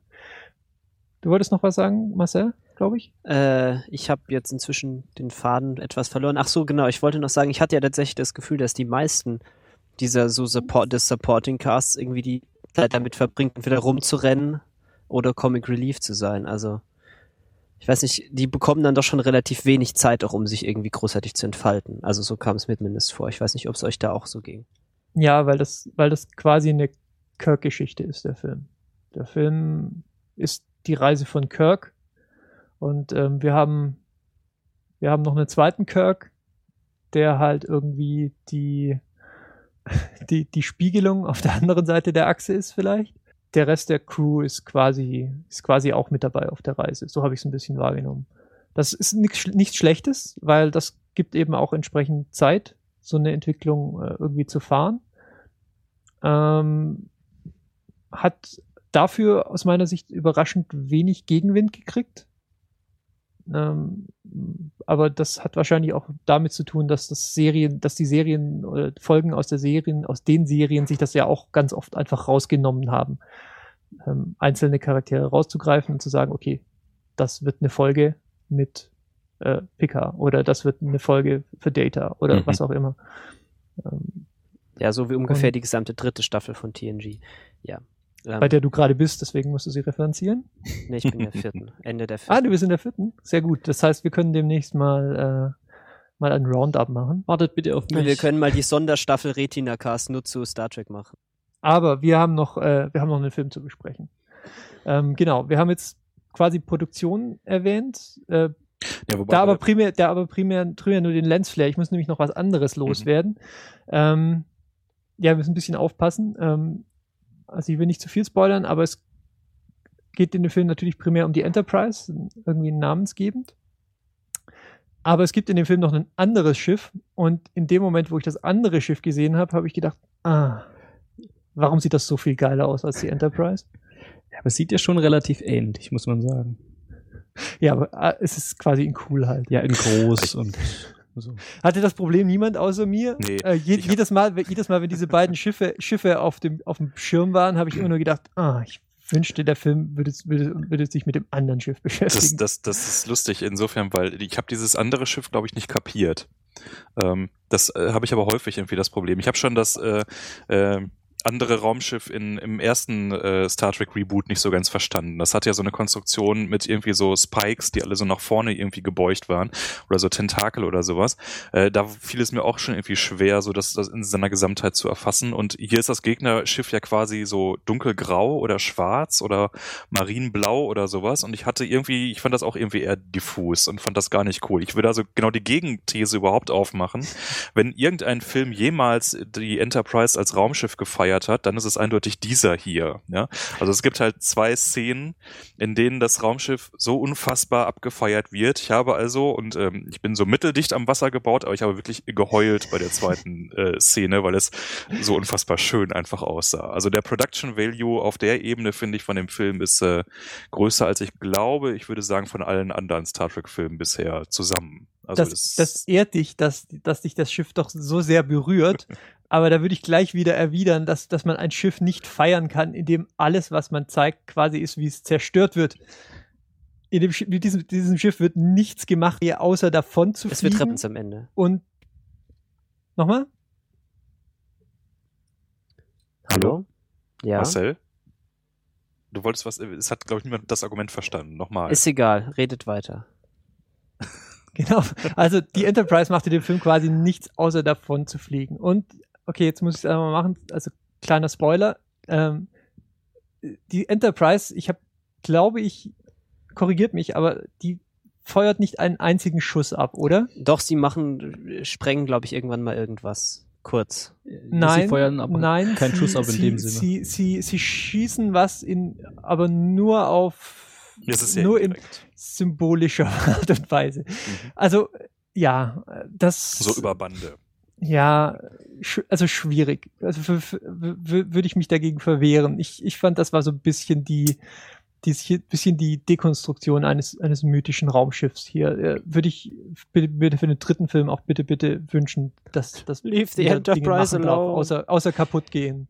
Ja, ja. Nee, also das ist vielleicht wirklich ganz lustig, dass wir gerade die Gegenposition vertreten, aber also ich habe die Enterprise lieb genug, als dass ich ähm, ihre Fähigkeiten und, und ähm, Also aber äh, äh, all also das auch so weit schätze, dass ich sie mal sehen will. äh, äh, ernsthaft jetzt also wirklich Stichwort Wolken. Ja, also diese Szene, Ja, Wahnsinn am Ende. Ja, hübsch, aber Nicht hübsch. Nicht, nicht, nicht nett, nett, wenn man halt ein Enterprise-Fan ist. Okay, aber ich glaube, wir haben unsere Ich Position. war nur etwas irritiert, dass ja. die Enterprise seit neuestem irgendwie in Atmosphären fliegen kann. Ich dachte immer, das ist bei Raumschiffen eigentlich nicht so vorgesehen. Aber naja. Nein, das machen die auch in. Sie machen es definitiv in Voyager, sie machen es definitiv in TNG. In den Ja, aber das ist doch dann immer so, es glüht alles und die, die, die Schilde und so. Oder machen die es auch so zum Spaß, so Nee, wir landen ah. jetzt mal kurz. Also Voyager kann einfach landen und Okay. passt. Ja. Also ich glaube sogar bei dem Enterprise Prequel gibt's auch irgendwelche Folgen, äh, wo die Enterprise in irgendwie in Atmosphäre fliegt. Ich bin Das ist die Serie, die nicht stattgefunden genau, das ist hat, die. Ja, das ist so, ich, ich bin ja Star Trek-mäßig so ziemlich minder bemittelt, wenn ich das mal so ausdrücken darf. Ich bin ja eigentlich mit dem ersten äh, J.J. Abrams Reboot eingestiegen. Holla so die erst. Waldfee. Ähm, und habe dann den Fehler gemacht, das, äh, das Prequel zu gucken, die erste Staffel. Und dann hatte ich irgendwie keine Lust mehr und hab, bin dann erst so langsam jetzt mal irgendwie in TNG eingestiegen, wo ich allerdings noch nicht die erste Staffel fertig geguckt habe, muss ich zu meiner Schande gestehen. Äh, ich find's ziemlich cool. Ähm, irgendwie gab's immer andere Serien, die ich dann mehr oder irgendwie, in, wie soll ich sagen, dringender fand. Es- ja, das kann ich nachvollziehen mit, äh, mit dieser äh, Enterprise. Heißt die ja einfach Ja. nur. Äh, mit der Serie sollte man, glaube ich, nicht anfangen. Ist auch ein Fehler, muss ich nachnennen. Ist mehr eine Serie zum Ja. Aufhören. Title. Ähm, so. Äh, ja, Produktion haben wir besprochen. Wir haben Also- über die Charaktere ein bisschen gesprochen. Also Produktion wäre noch so ein bisschen mein Fazit. Äh, ich glaube, der kann auch Star Wars. ja, ich glaube, er kann Star Wars Ah, besser, würde ich fast Das habe ich hier draufstehen. dafür. Ich habe hier draufstehen, äh, ich, ich zeig's mal in die Kamera, ja. Ich habe das hier wirklich schon draufgeschrieben. Dieser Star Wars Film hätte, äh, dieser Star Trek Film hätte eigentlich die Prequels von Star Wars sein müssen. Das wäre, glaube ich, also der, der Ton, die, die Angliederung an die historische Vorlage, nenne ich es jetzt einfach mal etwas verwegen, ähm, das hätte eigentlich das sein müssen, was äh, und, und auch die Produktionswerte und die Charakterisierung und all das, das wäre eigentlich das gewesen, was, glaube ich, ähm, Millionen Star Wars-Fans irgendwie glücklich gemacht hätte. Ähm, und das widerspricht jetzt ein bisschen dem, was, was ich gleich sagen werde, wenn wir noch vielleicht einen Moment über das Drehbuch reden, von diesem Film jetzt. Ähm, aber ich glaube, dass sie vieles hier richtig gemacht haben. Ähm, auch, auch richtig so in, in, aus, aus Star Trek Geek-Sicht, ähm, wo, ich, wo ich ja meine eigenen Befindlichkeiten habe. Ja, Mighty Enterprise habe ich jetzt gerade genannt. Aus der Sicht würde ich dir auf jeden Fall zustimmen, dass ähm, Abrams kann Star Wars, das wird auch gut funktionieren. Und ich glaube, ich habe meinen Punkt schon rübergebracht. Trotz aller Trackigkeit, die ich dem Film nicht absprechen will, habe ich auch immer, immer das Gefühl gehabt, dass es eben auch eine andere Franchise hätte sein können. Äh, Um es mal so zu sagen. Also ist un ungefähr klar, Ja. was ich sagen will. Doch, wahrscheinlich ich glaube schon. Okay. So, wir, wir schneiden das raus. Haha, von wegen. Was wolltest du? Du wolltest über das Drehbuch reden. Ich wollte über das Drehbuch reden und ich versuch's ähm, ohne Spoiler zu tun. Das Drehbuch nimmt Bezug auf einen der Filme, der die Original Series eben ähm, hervorgebracht hat. Äh, also wollen wir sagen, also weiß noch irgendwer, wer wen Benedict Cumberbatch spielt? Weiß das irgendwer nicht? Also ich glaube, das ist inzwischen kein Spoiler mehr. Okay, also wenn ihr gar Das nichts wissen wollt, müsst ihr, müsst ihr jetzt wieder skippen, die nächsten zehn Minuten. Äh, ähm, also es ist Khan. Khan! Genau, das fällt übrigens nicht in den Film. Nee, Doch, stimmt, das fällt stimmt im gar Film, nicht. Aber es fällt, es fällt nicht von Kirk. Es fällt nicht von Kirk, sondern von Ja. Spock. Okay, egal. Jedenfalls, äh, der, der Bezug zum dritten Film ist quasi klar. Das ist der dritte, oder? So, Der zweite. Der zweite, Entschuldigung. Wo sitze ich denn hier? Batsch. Das ist bitte schneiden, bitte schneiden. Also der Bezug zum zweiten, der ist irgendwie klar. Der Zorn des Khan. Der Zorn des Khan. Wrath of Khan im Original. Ähm, und damit hatten sie sich ja eine Packung irgendwie geladen, weil das der, der ist sich ja wiederum auf eine äh, Folge ähm, äh, Sleeping Tiger oder so ähnlich hieß es, glaube ich, ähm, äh, der TOS wiederum bezieht. Ne? Also es ist jetzt quasi die dritte Inkarnation, die wir sehen. Ja. Wenn wir uns allerdings nur mal den Film anschauen, ähm, also nicht den jetzt, sondern den, der eben nach äh, Abdrehen der Serie entstanden ist, dann ist es wahrscheinlich nicht, nicht sehr umstritten zu sagen, dass er doch so eine Art Fanfavorit ist unter den Filmen. Mhm. ist wahrscheinlich äh, relativ sicher zu sagen. So der erste war vielleicht ein bisschen träge, aber mit, mit Khan haben sie, glaube ich, doch viel Großes geleistet. Er ist schon cool. Und damit hatten die Autoren jetzt dieses Reboots ja schon auch einiges zu tun. Mhm.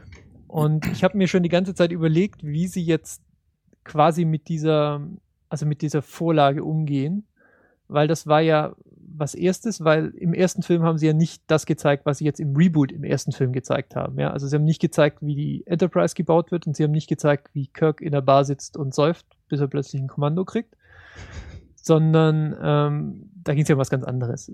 Das heißt, jetzt hatten sie quasi zum ersten Mal eben diesen Fall, dass der Bezug zu einem, äh, zu einem früheren Film relativ offensichtlich ist und die Frage war, wie gehen sie damit um? Mhm. in, ich, also wenn ich das jetzt mal ganz kurz in ein Fazit äh, gießen müsste, würde ich sagen, insgesamt recht souverän bis auf die Auflösung des Ganzen, wo das für mich komplett auseinanderfällt.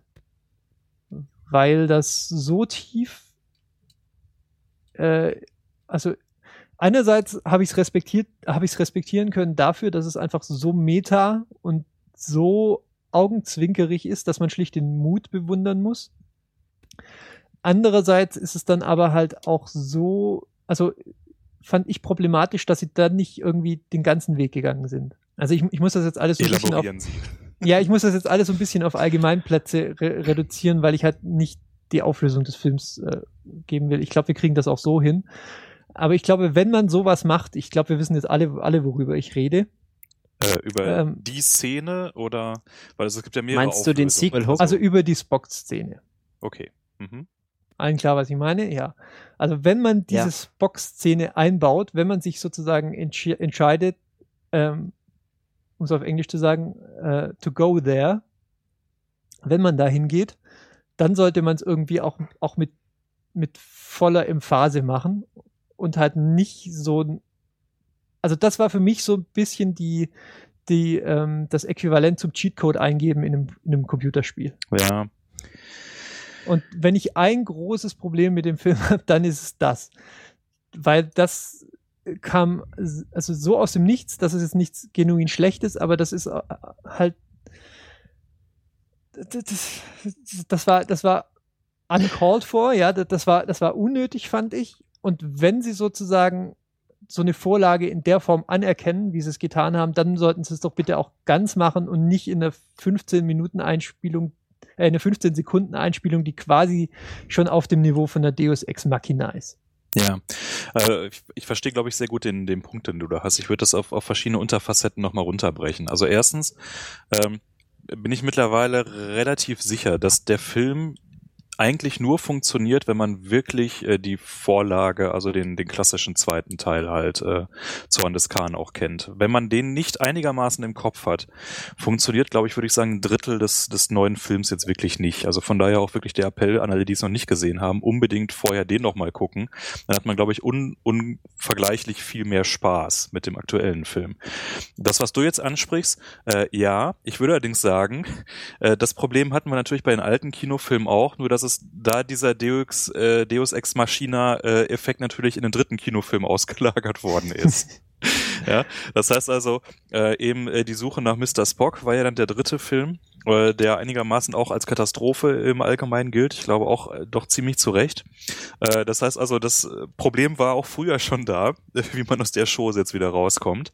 Äh, ich konnte jetzt äh, mit dem mit diesem Twist in dem Film insofern gut leben, weil halt ja zentraler Handlungsträger wiederum ähm, so das ikonografische äh, Star Trek äh, Viech-Element ist überhaupt. Also äh, das konnte ich ihnen dann an der auf in dem Moment nicht mehr übel nehmen, ja, weil ich dann so ah ja, also Ja. das war dann in dem diesem in dieser kleinen Miniatur steckte dann äh, haben sie mich dann einfach überwältigt, ja.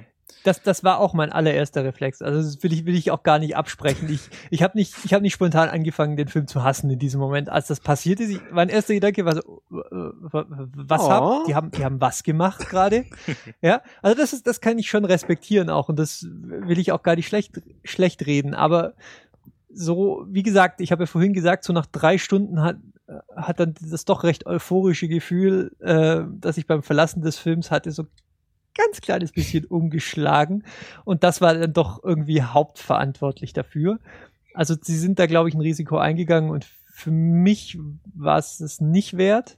Also beziehungsweise für mich war wert ist der falsche Ausdruck. Also sie hätten es machen können, aber dann hätten sie es komplett machen können und da treffen wir uns dann vielleicht wieder, gerade weil die Vorlage und das, was wir gerade besprochen hatten, also das historische Material halt so groß und so wichtig und auch so, so geliebt ist von den Fans.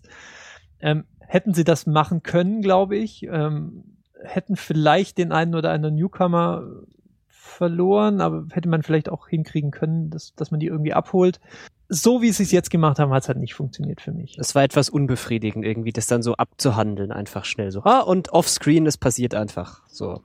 Ja, aber was wäre jetzt also dann die Alternative gewesen? Also dann hätte man ja halt in Teil 3 dann wieder irgendwie äh, ein Drittel darauf verbringen müssen. So, wie, ne? Ja, oder man- Sache jetzt wieder ins Lot.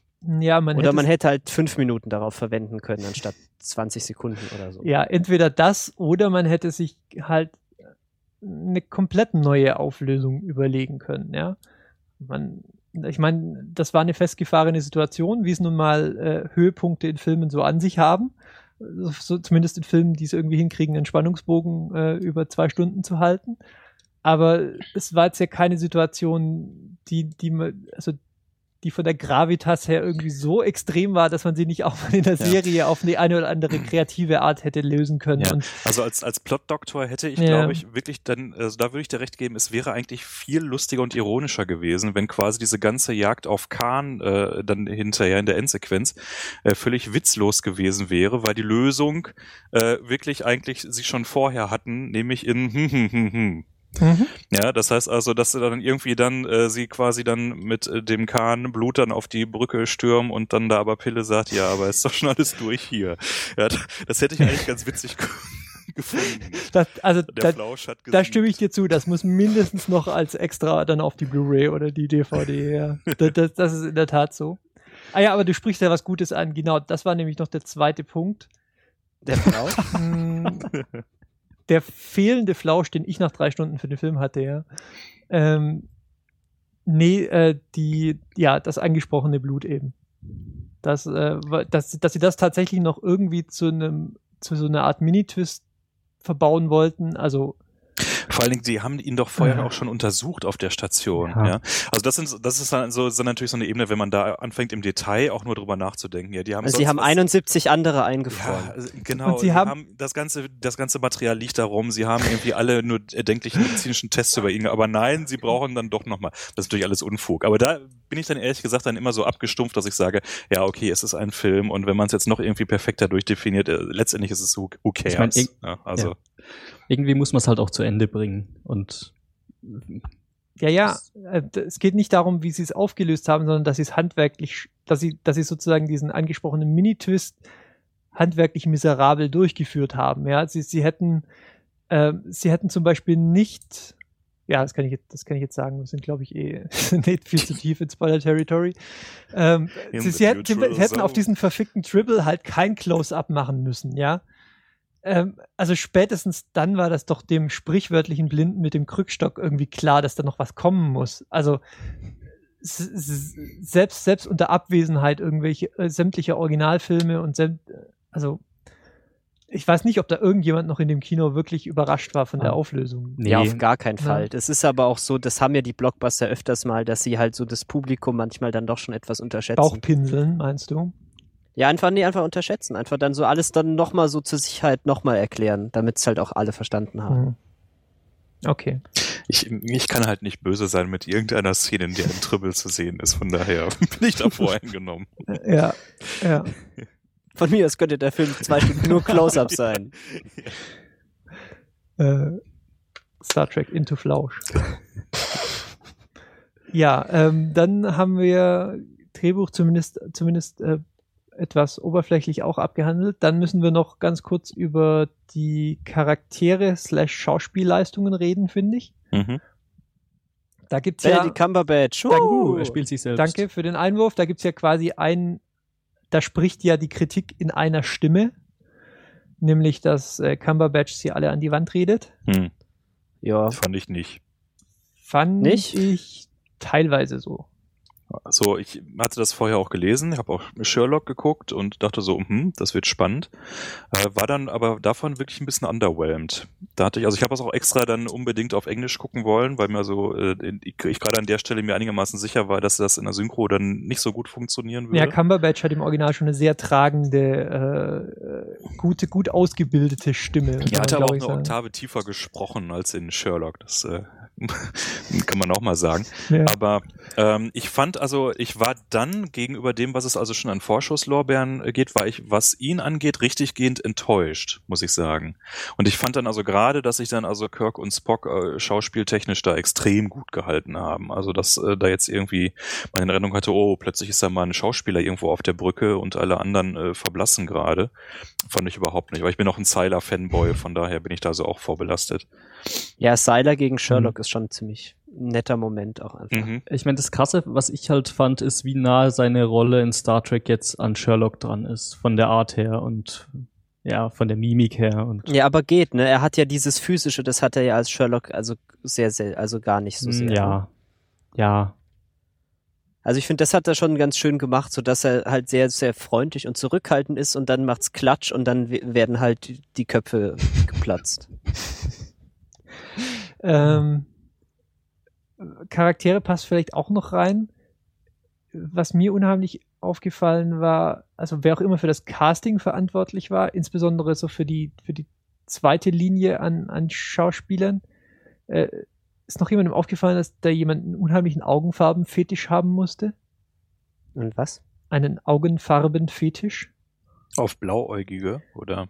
Ah, genau, auf Blauäugige und als ich dann dachte, meine Güte, das ist ja, das ist ja Wahnsinn, äh, haben die auf, auch noch auf was anderes geachtet, also au außer auf das, dann kommt allen Ernstes eine Frau auf die Brücke und die hat zwei Augenfarben. Und dann, Okay, das ist mir nicht aufgefallen. Aber irgendwie komische Aliens saßen da plötzlich auf der Brücke. Das ist mir aufgefallen, die man so. Das fand ich schon saß ganz, eine, da saß eine das hatte so ein echtes Star Trek, äh, Star Wars Feeling ja, kurz, so ein ne? bisschen. Star Wars Feeling? Ja, da sind auch immer so random Aliens, die irgendwie im Hintergrund rumstehen und einfach irgendwie Also komisch irgendwie reden. Ist komisch noch jemandem aussehen die, ist noch jemandem die ähm, dunkelhäutige, glatzköpfige Dame, Ganz, Die mit den mit, ohne die so ein Ärmel? bisschen butsch aussah, aufgefallen? ja. Da habe ich, da ich hab ich mich dann kurz gefragt, ob sie da sozusagen alle Minorities noch kurz reinpressen wollten. In, in, ja, ist ihnen aufgefallen, okay, Kirk können wir jetzt nichts machen, ist halt nun mal weiß, Mann, blauäugig, blond. Äh, Spock und die anderen Hauptfiguren sind auch weitgehend irgendwie definiert. Hura haben sie ausreichend jetzt noch ein bisschen aufstapiert, dass es doch ein echter Mensch ist und nicht nur jemand an ja gut, okay, kann man jetzt der alten Folge, kann man der alten Fandest Serie nicht wirklich zum Vorwurf So viel machen. mehr hat sie jetzt auch nicht Ja, gemacht. sie haben sich schon ein bisschen Mühe gegeben, da irgendwie einen echten Menschen draus werden zu lassen. Und dann blieb aber halt irgendwie nicht mehr viel übrig. Dann hatten wir noch einmal so eine taffe, so eine taffe, äh, selbstständige Blonde, aber das hat dann unheimlich viele Randgruppen noch übrig gelassen, äh, glaube ich, die, von denen sie das Gefühl hatten, die sie noch behandeln mussten. Und dann kam die und die hat sozusagen alles, alles in sich, in, in sich vereint.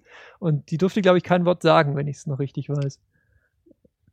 Nee, aber ich fand sie irgendwie cool. Also wie sie da so ohne Ärmel auf der Bühne saß und irgendwie Knöpfe gedrückt hat. Ja, War schon nett. Aber ja, die war, war auffällig.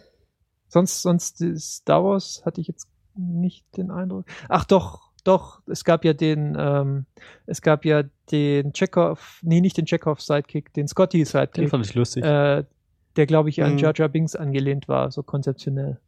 Warum? Der hat doch gar nichts Der gesagt. war wenigstens nicht doof. Der hat einfach nur, der hat einfach Ah, nur ich geguckt seh. und so.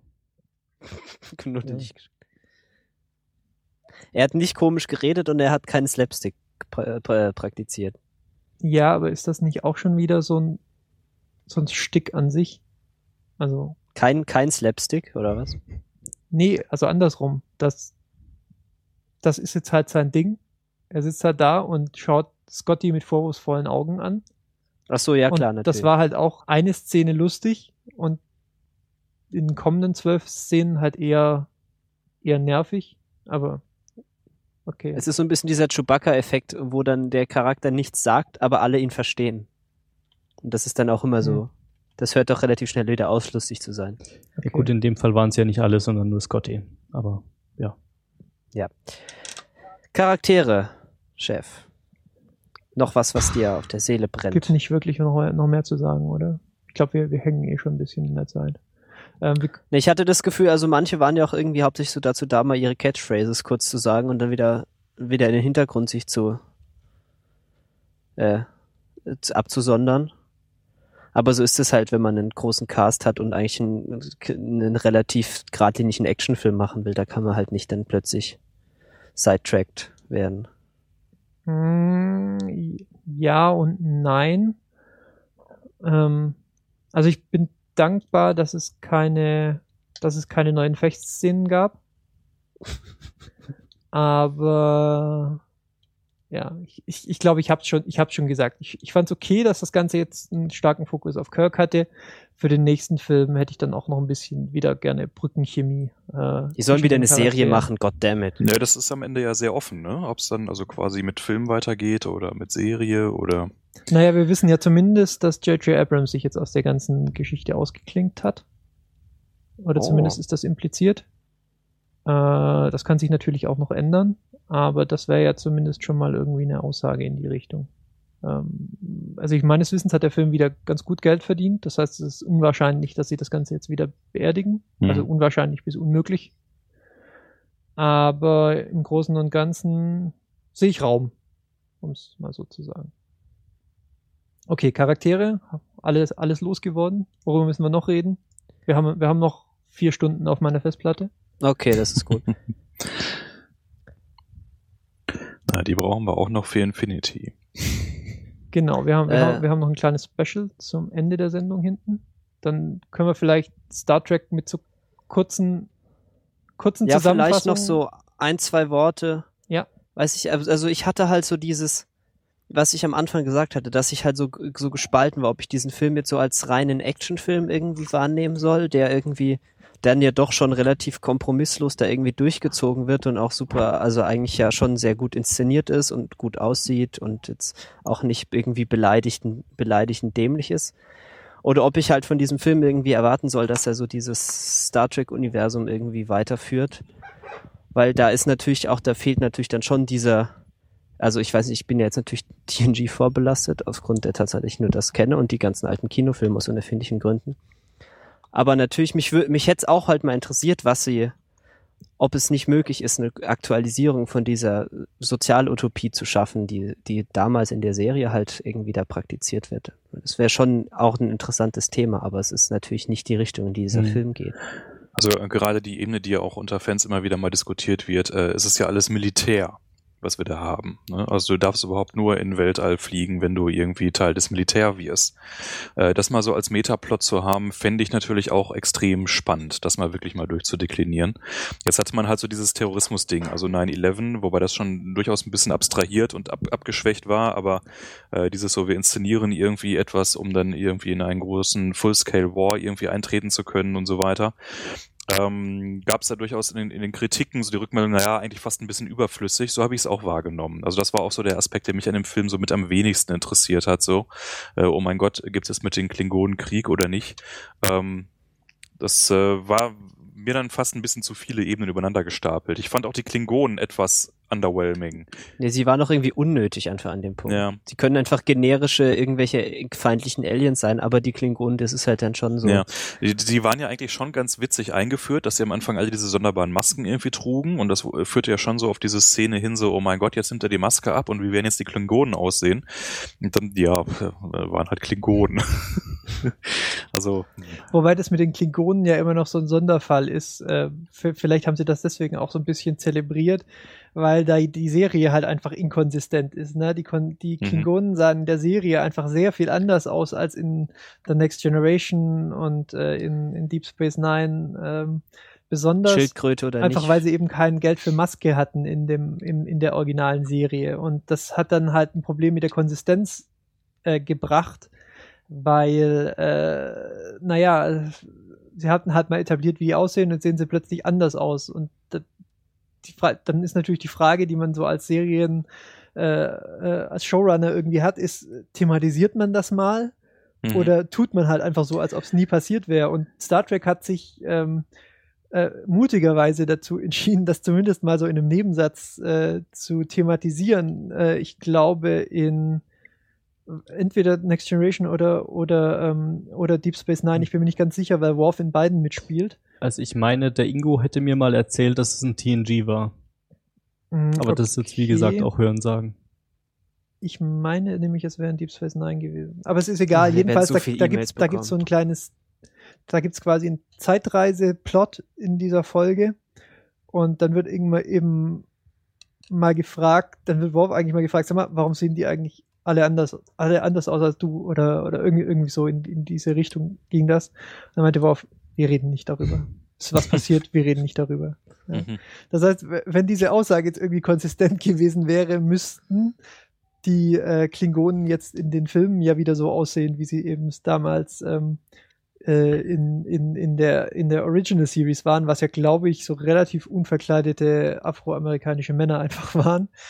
Ähm, und da haben sie sich jetzt halt bewusst dagegen entschieden. Das heißt, das habe ich einfach so als kleinen Nod in diese Richtung verstanden. Okay, wir, wir machen es jetzt richtig. Die sehen einfach so aus, akzeptiert. Es, Ja. es ist mit Sicherheit irgendwann irgendein äh, Gen äh, Enhancement terribly gone wrong gewesen. Ja, ja, ja, ja. So, das wurde auch, Kling- das wurde Klingonen über ihre Gesellschaft ausgeschüttet haben. ja, ja, genau sowas wurde auch, wurde auch äh, impliziert, glaube ich, in der Folge. Aber wie gesagt, dann hätten sie halt jetzt in dem Film wieder anders aussehen müssen. Und tun sie nicht. Also wir haben jetzt offensichtlich etabliert, Klingonen sehen so aus, wie sie in Next Generation ausgesehen haben. Manchmal mit mehr und manchmal mit weniger Gesichtspiercings. Das äh, wäre natürlich dann äh, auch wieder verpasste Gelegenheit. Man hätte natürlich jetzt in dem Film genau diesen, diesen Moment natürlich induzieren können. Ja. Ja, dass dann also Khan dann da irgendwie das Serum freisetzt, was dann Und Probleme wir, wir sehen bereitet. sie quasi sich äh, vor unseren Augen Genau. verwandeln. Ja. Wäre wär auch eine schöne Auflösung gewesen. Hätte halt wahrscheinlich außer uns wieder niemand verstanden. Ach ja, das Alter. Okay. Ein Bierchen Äh, brauche ich, glaube ich, nochmal. Ja, hau rein. Dann fangen wir mal an, einfach in einem Satz kurz zu sagen, was wir vom Film halten. Ist wahrscheinlich schon relativ stark durchgekommen. Ich bin gar nicht sicher, ob es noch nötig ist, dass wir es nochmal äh, ansprechen. Im Großen und Ganzen mochte ich ihn sehr gern. Äh, hat seine Probleme, die habe ich jetzt vielleicht zu breit, äh, zu breit ausgewalzt. Sie sind aus meiner Sicht nicht wirklich sie machen den Film nicht wirklich kaputt. Es sind so alles vielleicht auch ein bisschen persönliche Probleme, die ich jetzt als jemand, der sich mit der Franchise schon viel beschäftigt hat, hatte. Wenn ihr einfach nur einen unterhaltsamen Actionfilm sehen wollt, äh, taugt er vielleicht auch, taugt er vielleicht aber halt auch nicht so gut wie jetzt äh, den Film, den wir letzte Woche besprochen hatten, Iron Man in der dritten Version. Ich weiß es nicht, so wenn man über, überhaupt keine Berührungspunkte bisher hatte und, und vielleicht auch keine Ambitionen hat, es zu ändern, fühlt man sich wahrscheinlich auch gut unterhalten, aber steht halt doch in schwerer Konkurrenz mit anderen Franchises. Und insgesamt, ja, erfreulich. Ich freue mich darauf, dass äh, die Franchise wieder lebt. Vielleicht, äh, wir haben es jetzt ja mehrmals angesprochen, existiert auch mal wieder eine Serie dazu. Ich empfinde es auch als ein großes Makel, dass das momentan nicht der Fall ist. Und äh, wenn man sowas mal in fähige Hände geben würde, äh, offensichtlich ist das Publikum ja da. Okay, mein Wort zum Sonntag. Ja, ähm, also wie gesagt, ich finde ihn so als Actionfilm mit so ein bisschen Star Trek Nots finde ich ihn ganz gut. So hat hat irgendwie Spaß gemacht. Ich fühlte mich jetzt irgendwie nicht um meine um mein Geld gebracht oder so. Ähm, aber ansonsten weiß nicht, war ich jetzt auch nicht so unfassbar begeistert. Also es sind halt doch, ich weiß nicht, ich hätte gerne mehr diese nachdenkliche Seite, die man wahrscheinlich dann auch nicht bei, also wahrscheinlich dann eher bei TNG auch suchen muss. Ich, ich weiß es nicht genau. Aber das ist natürlich eine Hoffnung, die, die wahrscheinlich so der, der allgemeine, das allgemeine Publikum vielleicht nicht unbedingt teilt. Ich hätte gerne so mit dieser CGI und diesem Level an, an Produktionswerten und diesem Level an Handwerk, das da auch einfach dahinter steckt, diese, dieses ganze Set-Design und, und alles. Das kann man ja inzwischen alles sehr, sehr gut machen. Damit hätte ich halt gerne auch ein bisschen spannendere oder ein bisschen interessanter oder ein bisschen anregendere Geschichten erzählt, als die, die jetzt erzählt wurde in diesem Film. Hm. Ähm, also ich muss sagen, zum einen, ich äh, bin gut unterhalten worden. Ich würde jederzeit wieder reingehen. Ähm, ich kann mich eurer Kritik anschließen, teilweise. Ähm, hab jetzt allerdings noch nicht so den tiefen Einblick ins Star Trek-Universum, um da wirklich äh, aussagekräftig kritisieren zu können. Ähm, Ja, aber du kannst ja dann umso besser beschreiben, was der Film eben für sich stehend. Äh, Mhm. Also wenn man den Film an sich äh, sieht, dann ist es ein schön gemachter, äh, unterhaltsamer, spannender äh, Science-Fiction-Film, ähm, den ich mir eigentlich auch so, nachdem ich den ersten Teil gesehen habe, auch so in der Art vorgestellt hätte. Also ich war jetzt nicht großartig überrascht oder ich habe jetzt nicht äh, gedacht, oh, bestimmte Dinge hätte ich jetzt überhaupt nicht erwartet. Ähm, ja, also ist, ist schön gemacht, ähm, ist spannend. Ähm, sehr viel mehr kann ich dazu tatsächlich jetzt auch nicht sagen. Ja, wir haben, wir haben glaube ich, auch die Details Genau. äh, aus, im ausreichenden Maße abgearbeitet.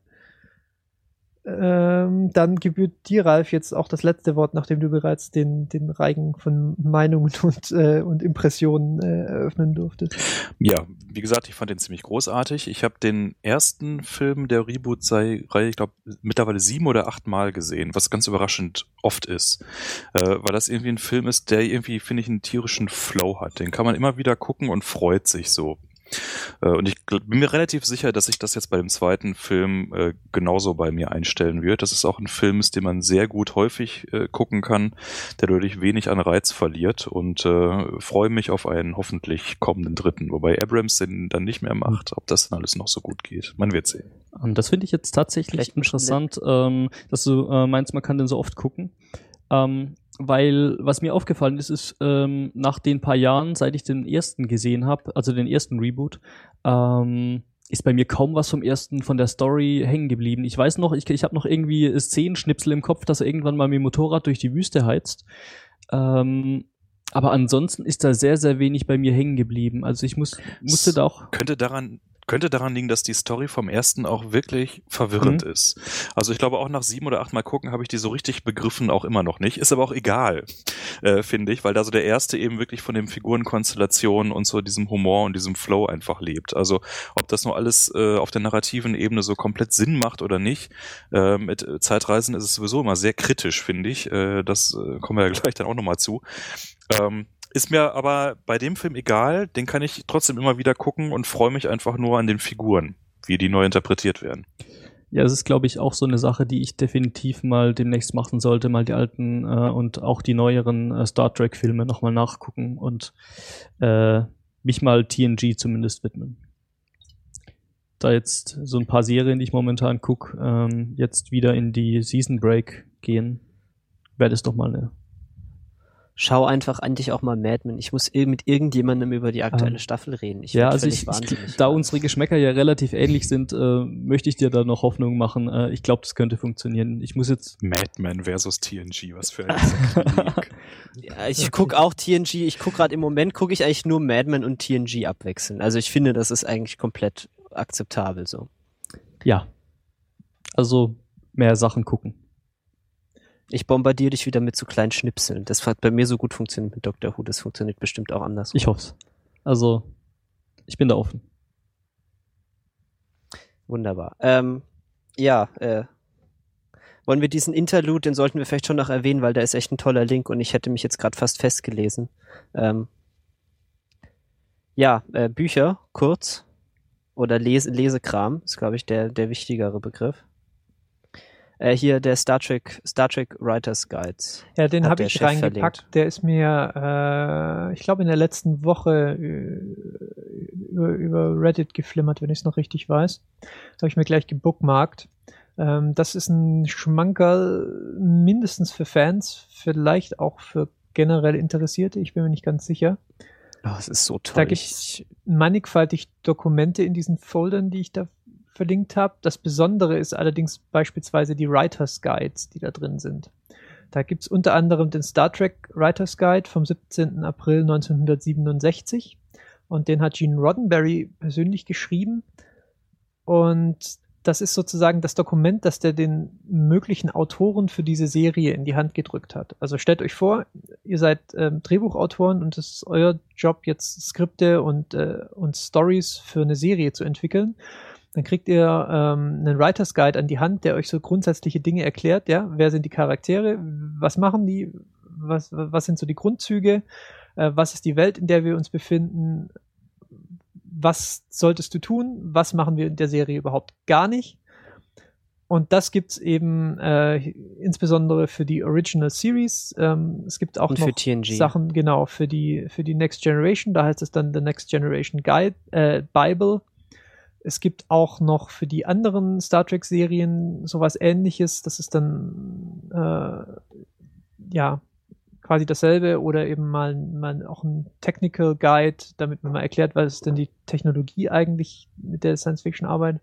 Und das Besondere ist eben, dass das Ganze so völlig unverbrämt ist, weil das halt an eigentlich für Leute, die quasi in, in der Produktion beschäftigt sind, gemacht sind. Also da, da wird es ist so wunderbar. da, da, da, wird, da werden keine Nebelkerzen gezündet, weil man sozusagen die Serie noch spannend halten will oder, oder sich irgendwie ähm, Ideen offen halten will. Und das Spannende ist auch, weil das im Fall von, ähm, von The Next Generation halt von 87 ist beispielsweise das Skript und die Serie halt doch eine Weile lief, dass man sich halt auch mal anschauen kann, so, okay, Roddenberry schreibt hier ein paar Sachen, so XYZ machen wir auf keinen Fall. Ja, beispielsweise schreibt er hier halt rein. Denk gar nicht dran, irgendwie ein Skript schreiben, die Enterprise trifft auf Klingonen und äh, dann kommt irgendwie zum zum Kampf, weil Klingonen sind der oder so, weil wir werden uns nicht wiederholen, ja. Das haben wir in der alten Serie gemacht, machen wir nicht wieder. Und ähm, so gibt's dann auch diverse Beispiele, die halt zumindest ähm, ähm, ja zumindest in Teilen irgendwann auch gebrochen wurden und andere Sachen sind sowieso nicht mehr gültig, weil Charaktere ausgetauscht wurden und so weiter und so fort. Und das hat auch einfach halt diesen, diesen Flair von sowas lesen zu dürfen, was man halt normal überhaupt nie zu Gesicht kriegt. Und ich würde das unheimlich gerne auch mal für andere Serien sehen, die ich mag. Ja, wie großartig wäre es mal irgendwie einen, äh, so ein Outline von für Lost zu kriegen, nachdem wir schon mal darüber geredet haben. Ja. Oh. Ich meine, die Ja, ist Charakterisierung ist, halt- relativ offensichtlich, das wäre dann wahrscheinlich nicht der interessante Teil, aber ich würde zu gern mal was J.J. Abrams zum äh, über die generelle Story Arc oder was wir in der Serie machen und was wir nicht machen, doch mal ganz gern nur sehen. an folgenden Locations erlaubt. ja, so, Es- genau. Es ist halt so schön, weil irgendwie der Autor mag halt so tot sein, wie er will, aber es ist halt trotzdem irgendwie immer noch toll, wenn man einfach gesagt bekommt, was er damit sagen wollte. Weil hier schreibt er ja wirklich so, ja, äh, hier darum geht's, hier das ist das Ziel, warum, wie diese Serie funktionieren soll. Hier, so sieht's aus. Ja, und ähm, zu vielen anderen Serien, äh, unter anderem Next Generation, gibt es außerdem noch jede, jedes einzelne Episodenskript. Wer besonders äh, Besonders, da könnte man die, die Folge angucken und dann das. Skript Man kann lesen. quasi das Skript mitlesen, während die Leute schauspielen und denken, ah, das hat die, die, äh, den Dialog hätte ich jetzt aber anders gebracht. So. Oh, die sind sogar nicht alle gescannt. Hier sind auch ein paar so richtig Text. Ja. Das ist sehr angenehm. Genau. Ach ja, und den Pitch haben wir beispielsweise auch. Also das, was Gene Roddenberry an die Sender geschickt hat, äh, sagt, ich habe hier eine Serie entwickelt, wollte die haben und so. Also für Star Trek-Fans auf jeden Fall, denke ich, ein absolutes Schmankerl und ich habe ich hab auch die die Bibeln äh, mit mit vielem äh, mit großem Interesse gelesen und äh, ja toll das das das äh, das Internet was was das uns so ermöglicht ne passt auch gut zum letzten Thema Ja, ähm, gut. Nächstes Thema. Das wird die längste Sendung ever. Ich mag es jetzt schon. Es gibt da so ein Spiel. Das war jetzt eine riesige Einleitung. Ja, ich dachte, du, ich dachte, du nimmst das jetzt auf und äh, Ich habe doch, beantwortest so, ich hab jetzt doch schon irgendwas. so viel geredet jetzt. Es gibt da so ein Spiel, das heißt Bioshock Infinite. Ähm, das steht in der Reihe einer Serie von Spielen, die alle irgendwie Bioshock im Titel haben. Drei, Ja, wenn ähm, ich richtig gezählt habe. Richtig. Es ist- innerhalb des Spiels nicht mitgezählt. Es ist das dritte. Und es spielt nicht in, äh, an dem gleichen Ort wie die ersten beiden.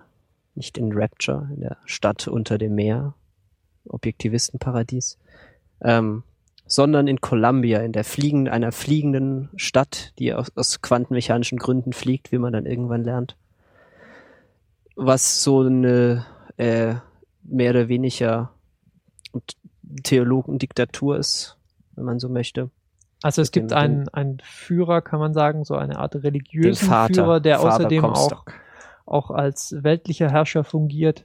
Und äh, sein Name ist Comstock. Irgendwie haben wir den Einstieg total verkackt. Ich weiß auch nicht. Meinst du? Hast auch das Setting schön erklärt. Jetzt haben wir quasi die wichtigste Person äh, vorgestellt. Ich finde, wir sind, wir sind noch im, im Gleis, aber wir, wir werden jetzt gleich woanders dran scheitern.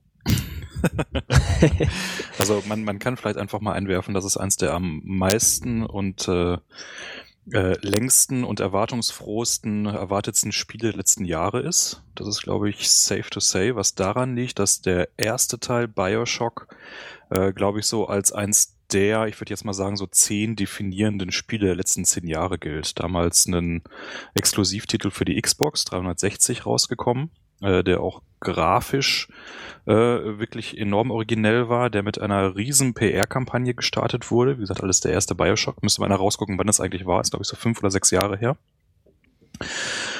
Und äh, von daher also entsprechend großes Interesse jetzt an, an diesem Titel. Insbesondere, weil der erste Bioshock auch so als eine der philosophischsten Spiele aller Zeiten eigentlich galt. Und da war jetzt 2007. Also das- 2007, danke. Das Genre ist halt der Shooter. Insofern alles, was halt alles, was halt so ein bisschen aus Genrekonventionen rausgeht, nämlich so dem der Tiefe eines durchschnittlichen Actionfilm-Plots, sticht so ein bisschen aus der Masse raus. Und äh, ich glaube Ja. auch, dass die Vorschusslorbeeren, du hast es gerade schon gesagt, für das doch sehr ähm, auch stark gehypte Bioshock äh, unter anderem deshalb so groß waren, weil es ja nicht, nicht der Beginn der Serie war, sondern ähm, also doch, es war der Beginn der Bioshock-Serie, aber es gab ja durchaus noch einen Vorgänger so im Geiste, beziehungsweise zwei, äh, nämlich System Shock. Mhm, richtig. Und die gehen ja, die gehen ja in die 90er oder noch weiter zurück. Nee, ich glaube, es waren die 90er. Und ähm, das heißt, da hatten sie auch schon mal irgendwie eine Fangemeinde, eine anspruchsvolle Fangemeinde übrigens, äh, äh, äh, angesprochen damit. Und die waren von Bioshock, glaube ich, nicht alle begeistert, aber ja, so ist es halt mit Nostalgie. Manchmal äh, täuscht da vielleicht auch die Erinnerung. Oh Gott, jetzt habe ich mir was eingebrockt. Okay, also Bioshock war, Bioshock war sehr erfolgreich. Ähm, kann man äh, sicher, sicher so sagen. Hat noch einen direkten Nachfolger hervorgebracht. Bioshock 2, unkreativ. Aber nicht vom gleichen Studio, oder? unkreativ so genannt. Do- Also doch, ist auch von, wie heißt der, nicht Ken Levine, oder doch? Ihr wisst ja, ich bereite mich Ich- nicht vor. Also, Ähm, ja, ich wollte nur mal so, dass man so den Hype irgendwie bei Infinite irgendwie einschätzen kann. Also das war tatsächlich das Spiel, das mich jetzt aus meiner ei- jahrelangen Spieleabstinenz gezerrt hat, mehr oder weniger, mit, mit der ganzen, mit der ganzen Aufregung, die es da gab. Und also das, das ist, heißt schon was. Ja. Äh, Vielleicht einfach, äh, damit man wirklich den, den, so den, den Kontext noch ein bisschen hat. Äh, Was das ursprüngliche Bioshock wirklich ähm, besonders gemacht hat, äh, Chef hat schon völlig richtig gesagt, im, im Kern und vor allen Dingen vom Gameplay her ist es eigentlich erstmal ein stumpfer Shooter. Und noch dazu Ja. ein extrem linearer Shooter. Das heißt also, wir haben unseren klassischen Tunnel, durch den wir eigentlich laufen ähm, mit ganz klar abgezirkelten Levelstrukturen, wo es auch nicht, äh, man kann zurücklaufen, aber es spielt also vom Gameplay her selten irgendwie eine Rolle. Äh, es gibt ganz wenige Rätsel auch nur, die man hat, sondern im Kern läuft man eigentlich durch und shootert so durch die Gegend. Ähm, was den, das Spiel dann aber doch sehr besonders gemacht hat, ist also zum einen das Setting und das Artwork. Das heißt also, das Ganze spielte unter dem Wasser also auf dem Meeresgrund, eine Stadt auf dem Meeresgrund gebaut, was auf der technischen Ebene dazu geführt hat, dass auch Wasser als Spielelement eine sehr große Rolle gespielt hat.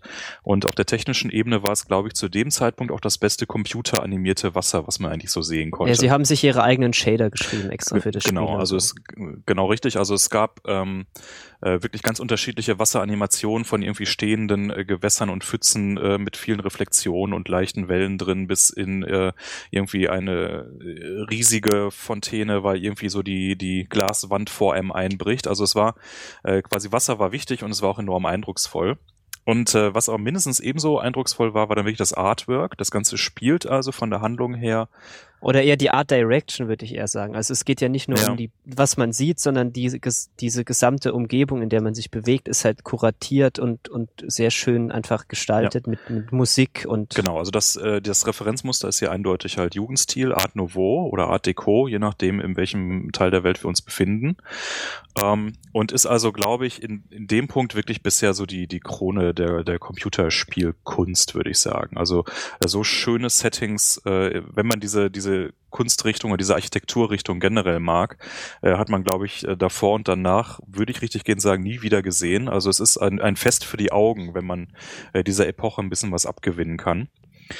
würde da zustimmen, noch ganz kurz zum, zum Setting. Ähm, wir befinden uns aber, ähm, das wird, glaube ich, oft vergessen, ähm, eben, eben nicht zur Zeit des, äh, des Jugendstil Art Deco, sondern ähm, Bioshock 1 spielt, ich glaube, in den 60er Jahren des Mhm. 20. Jahrhunderts. Ähm, aber die Stadt, in der wir uns eben befinden, Rapture, wurde eben in den, ja, plus minus 20er Jahren äh, des gleichen Jahrhunderts gebaut und wir befinden uns aber, also wir sehen uns quasi einer, einer Stadt in kompletter Dysfunktion äh, gegenüber. Ja. Es sind eben Dinge passiert, es gab äh, auf Basis der, ah, wie soll man sagen, auf Basis der Philosophie oder auf, auf Basis der, ähm, der ganzen, was ist das Wort, das ich gerade suche? Ähm, also auf Basis der, des der, Gesellschaftssystems, was für Genau, diese Stadt gesell, äh, gesetzt war. Mhm. ähm, äh, wurden, wurden spezielle Entwicklungen gemacht, die eben außerhalb der Stadt oder in unserer, in unserem Universum, oh Gott, was habe ich gesagt, ähm, eben, eben nicht stattgefunden haben. Ähm, als da wären zum Beispiel die, ähm, wie heißen sie, nicht Plasmide. Elixirs, die Plasmid, genau, die Pla ich, ich verwechsel ständig, weil sie haben sie Nicht für, für, für Infinite umbenannt und ich oh, macht mich wahnsinnig. Okay, also es gibt Plasmide, die Menschen spezielle Fähigkeiten äh, verleihen. Problem ist, sie machen sie außerdem ein bisschen wahnsinnig. Ähm, das ist doch kein Problem. ja, und ähm, da, das ist sozusagen die Welt, in, durch die wir uns bewegen.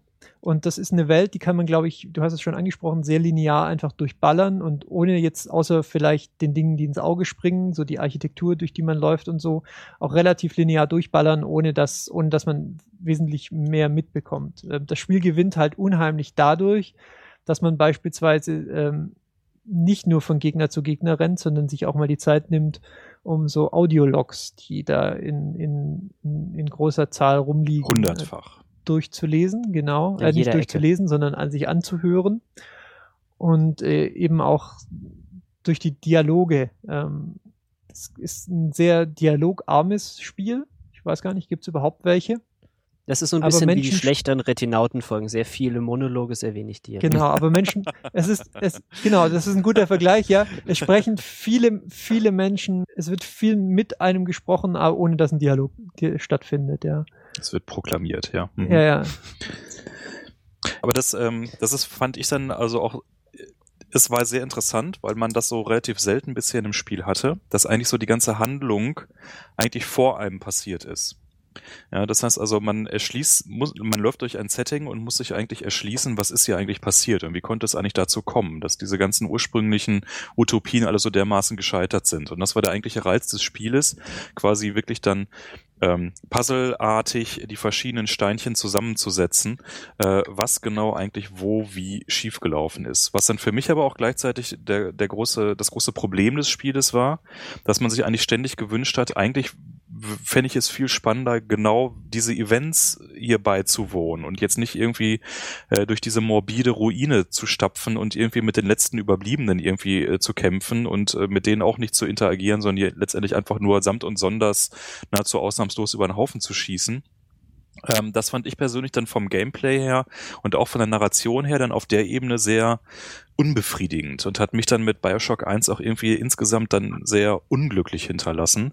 Auch wenn manche Einzelaspekte, wie irgendwie die ganze Big Daddy-Konstruktion und auch dieser Sixth Sense-Twist, den man am Ende oder so im letzten Drittel hat, äh, ziemlich großartig sind. Aber im Großen und Ganzen dachte ich immer nur, was für eine fantastische Geschichte.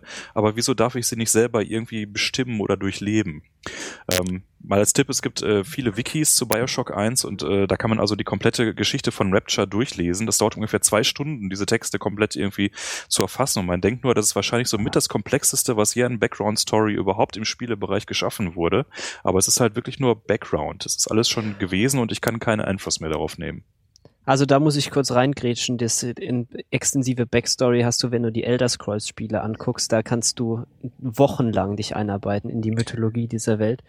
Aber ähm, ich finde, es gehört aber auch schon dazu, dass es schon in Ruinen ist, weil sonst würde ja diese ganze Ideologiekritik, die dann irgendwie dann so manchmal etwas halbherzig dann noch so betrieben wird, die würde halt nicht so gut funktionieren, wenn das alles noch einigermaßen intakt wäre. Ideologie war das Wort, das ich übrigens vorhin gesucht habe. Und Ja. Ideologie ist ein gutes Stichwort, ähm, weil du hast, du hast die spezielle Ausprägung der Ideologie, nämlich den Objektivismus, ähm, gerade schon erwähnt. Marcel, magst, magst du noch ganz kurz beschreiben, worum es da eigentlich geht? Damit äh, auch die, die jetzt noch nicht so vertraut sind mit Bioshock, äh, kurz wissen, was, äh, was Ayn Rand so verzapft hat. Äh, mach du das lieber. Ich traue mir das nicht zu, das jetzt kurz Okay. und bündig zu tun. Okay, also no gods, no kings, only man. ja, genau. da, da, dam. Das, das, das ist ein bisschen der Wahlspruch, ja. Und in der Praxis sieht das halt so aus. Ich habe ich hab mich auch mal an Atlas Shrugged probiert. Ähm, ja, äh, nicht, dass mich das jetzt zu irgendeiner Aussage qualifiziert oder so. Ich habe mal drei Seiten Ja, gelesen. ich weiß alles. muss man wieder dazu sagen, Ungefähr. das ist ein, ein äh, Roman, ein Buch, äh, Von Ayn Rand. äh, wo viele Ideen von Bioshock daraus äh, abgeleitet sind. So, ihr macht zu wenig Background-Wissen hier in eurem Podcast. Das weiß Ähm, nicht jeder alles. Wir machen jetzt einfach eine kleine zweistündige Philosophievorlesung und dann machen wir weiter.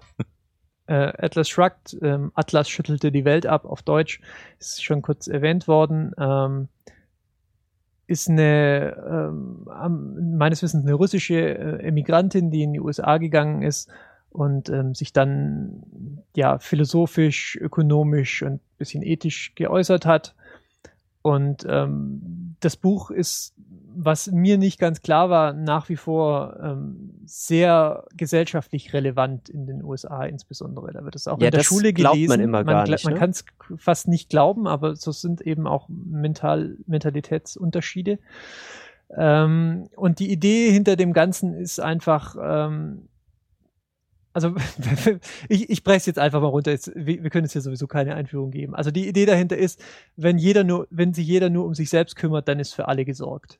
Ja, das ist äh, so prägnant und ein bisschen stichelnd, glaube ich, so die Idee Mhm. hinter Atlas Shrugged. Ja, Ja, und der Effekt jeder davon Mensch, ist halt. jeder Mensch, ähm, also die, der Egoismus ist quasi, ist quasi so das, das höchste Ziel des Ganzen. Jeder soll sich nur, nur maximal um seinen eigenen Vorteil kümmern, dann verdient Läuft's. quasi, genau, dann verdient quasi die Gesellschaft an sich, kommt dann eben auch weiter. Das ist die Idee, das ist halt so eine Spielart des ja sehr beliebten ähm, Libertarismus. Ähm, auch, auch im Netz ja immer mal wieder berühmt irgendwie über Leute wie Ron Paul oder so, der übrigens äußerst verquere Ansicht. Äh, jetzt, egal. Okay, wir kommen jetzt, wir kommen jetzt, wir kommen jetzt zu weit weg vom Ganzen. Okay, also das ist so die Idee. E-Mail. Das ist quasi die Idee. Es ist, jemand hat eben eine Stadt nach dem, nach der Ideologie von Ayn Rand gebaut und wir befinden uns quasi im Aftermath des Ganzen, ähm, sozusagen an diesem Punkt, nachdem es schiefgegangen ist. Und, ähm, Ja, und die Idee, sagen wir mal nochmal so, einfach damit man so weiß, was gemeint ist, so, so, man lässt mal so diesen, den Instinkt, den ja viele haben, so zum Altruismus, der wird dann erstmal, also der wird unterdrückt oder es wird gewünscht, dass man den halt nicht, dass man diesem Instinkt nicht nachgeht, sondern halt den eigenen Gewinn und das eigene Streben Genau, es gibt in den Es Vordergrund gibt stellt. dezidiert kein Sozialsystem, ja, keine irgendwie Hängematte, keine äh, Netze oder ähnliches, sondern brutalster Kapitalismus dann. Jeder ist seines eigenen Glückes Schmied. Und um da jetzt noch eine Brücke zum Spielen zu schlagen, das wir eigentlich besprechen wollten. Mhm. ja, aber ich glaube, es ist gut, dass man den Kontext ein bisschen hat, Ja, weil vieles leitet sich dann einfach daraus ab. richtig. Befinden wir uns jetzt nicht mehr in einer Stadt, ähm, die sich unter dem Meer befindet. Ähm, wir befinden uns auch nicht mehr in den 60er Jahren des 20. Jahrhunderts, ähm, sondern, Sondern- Über den Wolken. Über den Wolken, genau, im Jahr 1912 oder 1918. Ich verwechsel das immer. Kommen beide Zahlen Ich vor. dachte gerade 21. 21, okay. Also zu Beginn des 20. Jahrhunderts. Äh, wir bereiten uns nicht vor. Brauchst dich nicht entschuldigen.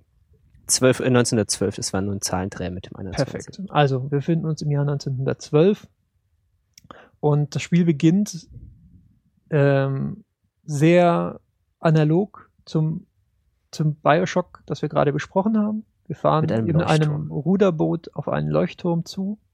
Wir kriegen rudimentärste Ansagen, was, wer wir sind und was wir da verloren haben. Und dann werden wir eigentlich ins Spiel geworfen und äh, sehen uns dann als erstes mit dieser Aufgabe konfrontiert, so diese Welt, in die man jetzt reingeworfen wurde, so ein bisschen zu erfassen. Und das, diese Aufgabe stellt sich jedes Spiel gegenüber, aber selten wird sie mit einem derartigen Enthusiasmus angegangen wie in Bioshock Infinite. Das hast du schön gesagt. Ja. Das trifft es auch extrem gut. Ähm, das heißt, statt jetzt in, auf den Meeresboden hinabgeschossen zu werden, werden wir in den Himmel hinaufgeschossen und finden uns eben äh, in Columbia wieder, so der Name dieser fliegenden Stadt. Und ohne jetzt ein schon direkt ein klares Ziel formuliert zu haben, machen wir uns quasi auf, ähm, ja, herauszufinden, was da eigentlich los ist. Und dann, und das ist eigentlich der Moment, wo, wo es schwer ist, nicht wow zu sagen. Also vor allem so die erste, die ersten zwei Stunden oder so, da Ja. muss man halt im Prinzip ausschließlich wow Ja. sagen. Also wer, würde ich auch sagen, also wer ein bisschen ein Herz für Computerspiele hat, die ersten zwei Stunden sind äh, wirklich absolut überwältigend. So in, in nahezu jeder Hinsicht. Also was das Setdesign angeht, was irgendwie so die Situation angeht, in die man kommt, wie man schon merkt, dass man Dinge beigebracht bekommt, aber das sehr en passant und nicht in, in Form von irgendwelchen Tutorials oder so. Ähm, wirklich vom, vom ganzen Gameplay und vom ganzen Flow her, die ersten zwei Stunden ganz wundervoll, also richtig äh, magisch ist, glaube ich, hier ein ganz schönes Wort, was es da ganz gut trifft. Und auch wirklich schön, wenn man dann also das alte Bioshock noch so in Erinnerung hat. Also weil das bei mir war das halt wirklich so, ich habe erst das alte und dann das neue gespielt. Ähm, also so direkt hintereinander. Mhm. Da sieht man dann auch in diesen ersten zwei Stunden diese schönen Parallelen, die sie dann einfach da so einflechten. Und das ist sehr schön. Also es ist sehr angenehm. Also weil Columbia ist ja schon so eine Schwester von Rapture, wenn man, wenn man so will. Also es gibt irgendwie wieder so eine, eine Ideologie, die irgendwie so ein bisschen amok gelaufen ist. Es gibt wieder so ein paar Sachen, die etwas seltsam sind, aber diese Stadt ist halt noch nicht in Ruinen. Mhm. Und das ist auch, finde ich, auch, ist, da hast du schon auch recht, das ist schon noch mal was anderes, wenn da auch wirklich noch lebende Leute rumlaufen, die man nicht beim, beim ersten Mal äh, anschauen alle erschießen muss. Bioshock war schon relativ gut in Exposition, aber ähm, Infinite äh, multipliziert das Ganze eigentlich noch. Ja? Man kommt, ähm, nur um, das, um, um den Eindruck jetzt halt einfach noch ein bisschen mit Beispielen zu unterfüttern. Wir kommen in der ersten Stunde irgendwie an einer, an einer A Cappella-Band vorbei, die einen ahistorischen Hit äh, zum. Besten gibt. Das ist übrigens der Intro des Intro dieser Folge, nur für die Hörer, die nicht wissen, was das war. God only knows what I'd be without you. Ah, wir haben endlich unseren Bass gefunden. Wunderbar, dann kriegen wir das doch noch hin mit der, mit, mit der, Re mit der Retinauten äh, A Cappella Nummer. Wundervoll. Ähm, wir kommen auf einen Jahrmarkt, ähm, der auch total wunderbar beginnt und dann äh, diese all die netten Menschen, die einem Sachen begleiten, plötzlich einem so die Freude im Hals stecken bleibt. Also Sehr das, geile Szene. ja, das ist kein, das ist kein Ausdruck, aber mir, mir fällt kein besserer ein, ähm, wo man dann halt feststellt, meine Güte, die Menschen, das sind ent entsetzliche Rassisten. Und das ist dann der Punkt, wo auch die Handlung einsetzt, ähm, nachdem man wirklich, also ich bin immer so ein Typ, der ich, ich bin selbst in, in gut gemachten Spielen relativ schnell gelangweilt, wenn ich A kein, wenn ich nichts zu tun habe oder wenn ich das Gefühl habe, die Story führt gerade nirgendwo hin.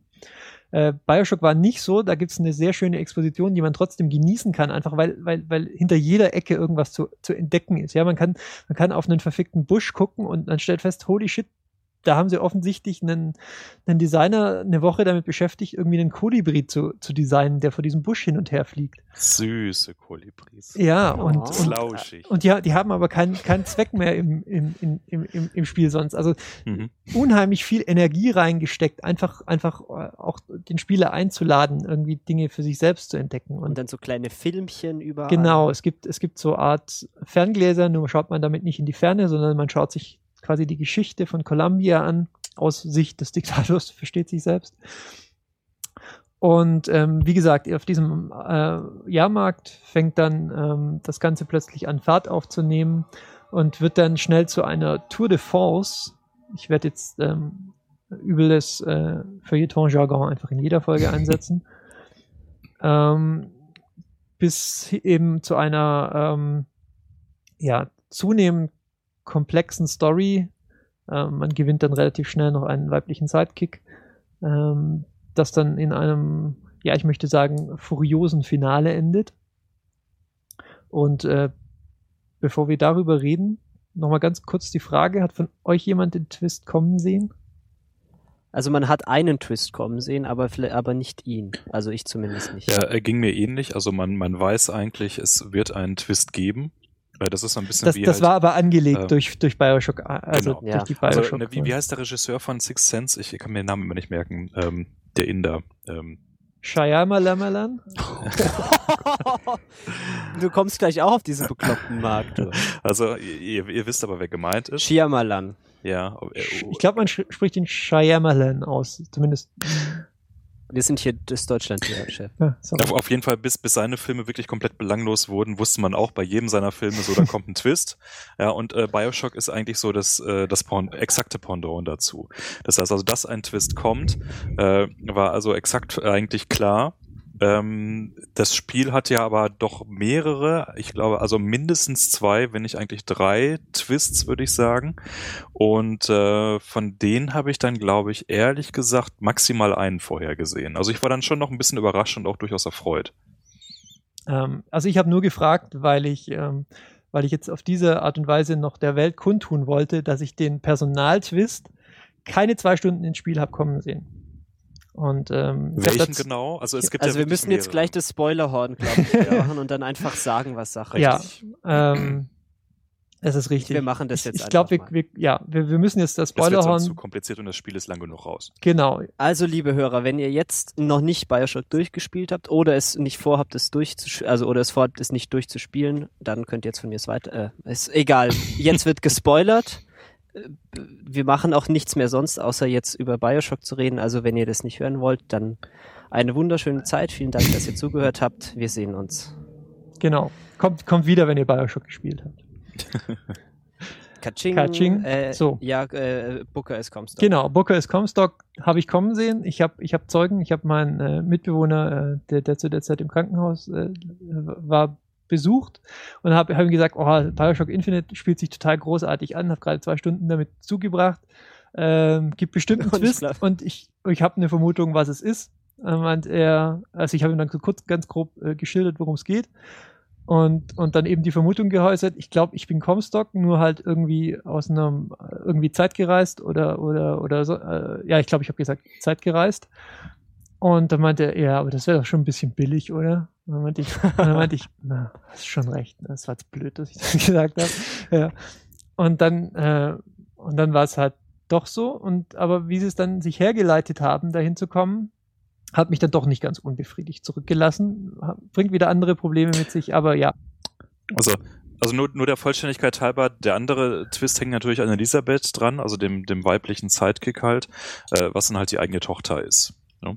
Der war schon so ein bisschen der, der war irgendwie ein bisschen erwartet, aber ich habe ihn auch nicht wirklich. Ja, und dann aber auch dann, dann das Detail, dass man irgendwie äh, seine Tochter an sich selbst verkauft hat, das fand ich also schon äh, mittelgroßes Tennis, muss ich gestehen. Also, äh, dass sie die, dann noch so äh, so eine äh, krasse Sequenz äh, einbauen, äh, das Ja, das ganze Ende fand ich im Prinzip, also das war komplett großartig. Das ist so ballsy, das ist einfach super. ja. Ja. Also wir sind schon mitten in der Diskussion des Endes. Müssen wir vorher noch irgendwas gesagt haben? Ja, also wir müssen schon noch mal ein bisschen über das Spiel an sich Ja. reden, finde ich. Ja, also was man auf jeden Fall sagen kann, ist, ähm, ich, ich hatte eben diese, diese Betonung mit irgendwie, äh, ich habe es als Schmerz empfunden, dass in Rapture alles kaputt ist und man die Zeit davor nicht äh, erlebt hat und habe also dann jubiliert, äh, dass jetzt also bei Bioshock Infinite genau äh, quasi dieses Manko ausgehebelt wird, dass man genau diesen Prozess quasi miterlebt, beziehungsweise auch äh, der Realität muss man sich dann stellen, äh, selbst mitgestaltet. Das heißt, man ist dann also selbst ein Akteur, indem man halt beispielsweise dann eben die, die Untergrundbewegung aktiv unterstützt und äh, Das ist schon was ganz anderes, da hast du schon recht. ähm, wenn man mitten im Geschehen Wobei, ähm, und jetzt kommt aber auch gleich die Einschränkung. Eigentlich war das alles scheiße. ähm, ich, und ich muss jetzt gucken, auf welchen Ebenen ich das jetzt überall all, all zugetackert bekomme. Also ich fand die ersten zwei Stunden grandios. Ich fand die Grundgeschichte gut bis sehr gut. Ich fand das Ende grandios. Ich fand alles dazwischen und äh, die, die Art und Weise, wie es präsentiert wurde, fand ich also fatal bis hochgradig ärgerlich. Äh, fängt mit dem Gameplay an, aber das würde ich sagen, kop koppeln wir erst nochmal aus. Also als Shooter finde Ja. ich, ist es eine Katastrophe, das Spiel. Da muss ich gleich nochmal was dazu Das sagen. Problem hatte Bioshock 1 aber auch schon, fand ich. Äh, da hat's die Story aber wirklich weg äh, durchgetragen. Ähm, aber ich fand die, die Story dann auch, wenn wir jetzt erstmal wirklich nur bei der bleiben, die Hinführung dann zu dem guten Finale war so äh, zäh und so irgendwie immer wieder unterbrochen mit Dingen, die überhaupt nicht irgendwie in die Narration reinpassen. Ich war eigentlich so ab Stunde zwei kontinuierlich genervt von dem Spiel.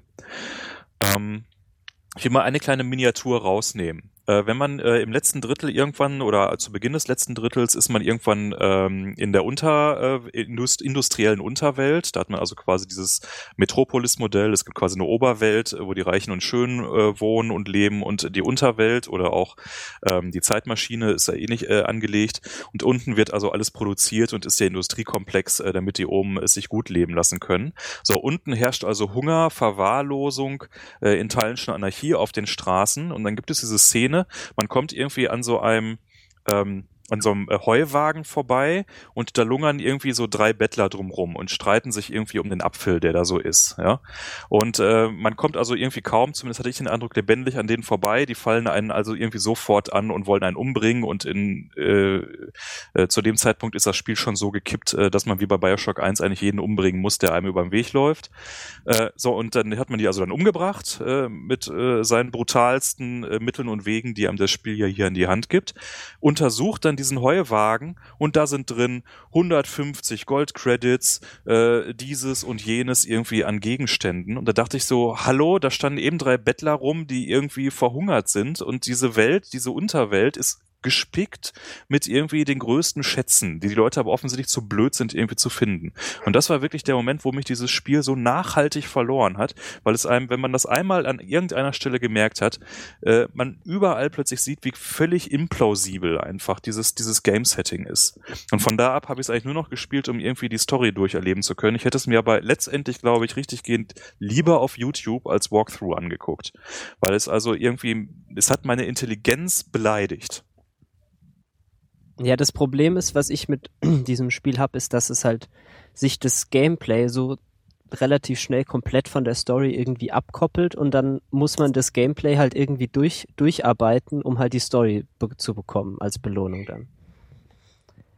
Das ist nämlich auch das genau, was du meinst, weil warum die natürlich Geld haben, ist damit, damit du Geld hast, um dir dein, deine Krähen auf, zu upgraden. Tja, also der Spielmechanismus funktionierte einfach überhaupt nicht, finde ich. Das, also die Kritik an dem Spiel, die, sie- die ja insbesondere so nach der ersten, also, also ich habe das Gefühl, so die, die Spielekritik hat das Spiel sehr überschwänglich aufgenommen. Ja. Und so diese ganze, diese ganze ähm, Kritik, die ich so, die man, glaube ich, so ein bisschen aufteilen kann, eben in die Kritik ähm, an der Handlung und den Implikationen, die diese Handlung eben hat, kommen wir gleich noch dazu. Und dem Gameplay, das war alles so ein bisschen was, was erst hochgekommen war, nachdem eigentlich die Profikritiker alle, alle so ihren, ihren Saft in die Hefte geschrieben, äh, gedruckt hatten. Ähm, mehr so von, also mehr, das ist, glaube ich, mehr so in den Foren entstanden und mehr so, mehr mhm. so bei diesen kleinen Publishern und bei den kleinen Video-Reviewern und eben nicht denen, die jetzt so den großen Metacritic, äh, in den großen Metacritic-Scores drin sind und so. Und die haben aber alle, wie du jetzt ja gerade auch, sehr veritable Gründe dafür angeführt, warum Bioshock halt vielleicht doch nicht die, die Wiederkehr von Jesus Christus ist, ähm, wie es ja irgendwie an, also ausgemacht wurde. Ich muss jetzt gerade mal schauen, was der aktuelle Score auf, ähm, auf Metacritic ist. Mhm. Lass mich mal ganz kurz schauen. Infinite 95. Das ja, ist irre. veritabel. Also das ist, glaube ich, bisher dieses Jahr auf jeden Fall mit weitem Abstand. Ja, fünf Punkte vor Far Cry 3. Nee, Moment, das kann, Far Cry 3 kam im letzten Jahr schon. Habt okay, ich weiß besprochen? es nicht. Nein. Das ist unsere erste Spielekritik. Oh. Ja. Du erlebst Geschichte. Ach je, ernsthaft. Na, da haben wir aber noch viel hier also. vor uns. also, Bioshock 95. Ja, vielleicht halt, ja. Also, es ist ein sehr gutes Spiel. Ich würde auch nicht sagen, dass es auf einer, auf einer Ebene komplett scheitert. Soweit würde ich nicht gehen. Ich bin der Ansicht, es ist immer noch ein leicht überdurchschnittlicher Shooter. Ähm, ich drücke das vorsichtig aus. Ähm, das Spiel auf dem Platz nach Bioshock ist Ridiculous Fishing. ja, das ist ein iOS-Spiel. Das ist wirklich nicht, nicht schlecht. Ich spiele das auch, aber also ich weiß ja nicht. Okay, also ähm, es ist ein es ist ein ähm, brauchbarer Shooter und was es halt so ein bisschen aus der Sache rausbringt, also aus, aus, aus dem Durchschnitt oder vielleicht auch aus, so aus dem überdurchschnittlichen Bereich, ist halt die Handlung und das Setting. Und was mich halt am meisten interessiert hat, weil Gameplay ist halt so eine Sache, so entweder so ein Shooter funktioniert halt für dich oder halt nicht. Aber das merkst du so innerhalb der ersten zehn Minuten. Äh, wenn du sagst, ein Shooter funktioniert oder funktioniert nicht, dann kann man das ja schon nochmal ein paar Aspekte aufdröseln. Also man hat ja zum einen so Mechaniken wie, wie ist das Zielsystem? Ja, äh, da unterscheiden sich natürlich dann nochmal die Plattformen sehr erheblich. Ne? Auf einer Xbox und auf einer PS3 hast du einfach irgendwie über den Analog-Controller weniger Präzision als auf einer Maus. Darum hast du häufig einen Auto-Aim-Mechanismus drin, den ich etwas vermisst habe, ehrlich gesagt. Also ich fand Du hast es auf der Konsole gespielt? Ich habe es auf der Xbox gespielt, ja. Ich auch. Äh, und ich hätte mir ein bisschen mehr Auto-Aim eigentlich gerne gewünscht, weil ich also das Shootern gerade im Vergleich zu Far Cry 3, was ich also sehr feiern würde dem gegenüber vom Shooter-Aspekt her, ähm, fand ich das also dann im Direktvergleich Vergleich irgendwie ziemlich irgendwie ähm, unbefriedigend. Aber es kommen eben auch so, so Spielmechaniken mit rein wie ähm, die Skylines. Hm? Meinst du die Skylines? Skyhook. Sky Achso, die Skyhooks, ja, zu, ja, zu deren, woran zu deren nicht existent komme ich vielleicht gleich noch. Äh, aber alleine dieser, äh, diese Mechanik, dass du halt äh, irgendwie Eigenschaften und Fertigkeiten hast, die du halt hochleveln kannst. So, das ist also völlig irgendwie Konsens, dass das irgendwie ein gängiges Modell ist. Aber ich habe halt irgendwie zwei grundsätzliche Ansätze innerhalb von, von Games, wie ich das machen kann, oder mindestens zwei. Die eine ist quasi über Erfahrung und Benutzung. Das heißt, dadurch, dass ich irgendeine Eigenschaft häufig trainiere und häufig irgendwie anwende oder darauf irgendwie besonderen Wert lege oder Skillpoints verteile, werde ich besser. Das andere Modell ist, äh, ich muss durch die Welt laufen, äh, noch die hinterletzte Mülltonne durchsuchen, um mir dort irgendwie Geld rauszuklauben. Oder eine Ananas oder einen Kuchen oder, ja, oder ein Ananas oder ein Kuchen, wer immer das alles wegwirft, ja, in dieser Überflussgesellschaft. Nein, wer immer sich das äh. dann anschließend wieder aus der Mülltonne rausholt und ins Gesicht stopft. Das ist die relevante Frage. Im Kampf. Um dann an irgendwelchen Automaten, die da zufälligerweise auch überall und permanent irgendwie stehen, aber das kann man ja alles noch herleiten aus der Story, warum die da stehen, äh, die Sachen dann hochzuskillen. Und ich denke, mein Gott, wie sehr hätte es alleine dem Spiel geholfen, wenn sie auf diesen ganzen materiellen Aspekt verzichtet hätten und wirklich das Skillsystem über Erfahrung ausgebaut hätten. Weil es macht einfach keine Freude, wenn du eigentlich in der Handlung drin bist, äh, ständig permanent Mülltonnen durchsuchen zu müssen. Es macht, also vielleicht gibt es da draußen Konsolenspieler, die sowas gerne machen. Ich gehöre eindeutig nicht dazu. Ja, ich will einen Flow haben und nicht Mülltonnen durchsuchen auch wenn man so Roleplaying oder so dann so ein bisschen sich vorstellt, was der Charakter gerade so macht, es ist halt auch dann etwas seltsam, wenn dann der Savior von, von Columbia dann, ja, und dann äh, ist er dann drei Stunden durch die Mülltonnen gewartet. Ja, das ist Du bist in einer Bank in diesem Spiel, ja. Spätestens ab dem Moment äh, wäre es ein leichtes gewesen zu sagen, so ab jetzt hast du unbegrenzte Geldressourcen, weil du bist in einer Bank, ja. Du kannst hier alles irgendwie klauen, aber nein, selbst in der Bank liegt minimal mehr Geld, immerhin das, äh, aber auch danach hast du das Geldproblem nicht gelöst. Und das sind einfach Momente, da fühle ich mich verarscht. Ja. Ähm, also ich habe nichts gegen das Loot-Prinzip. Ich habe insbesondere auch nichts gegen das Loot-Prinzip in einem Shooter. Das hat zum Beispiel für, für mich hervorragend funktioniert in Borderlands, noch besser in Borderlands 2. Der Unterschied zwischen Borderlands 2 und ähm, Bioshock Infinite ist aber, dass man bei Borderlands tatsächlich interessa interessante Sachen finden kann. Hm. Und ähm, du findest Kuchen nicht interessant.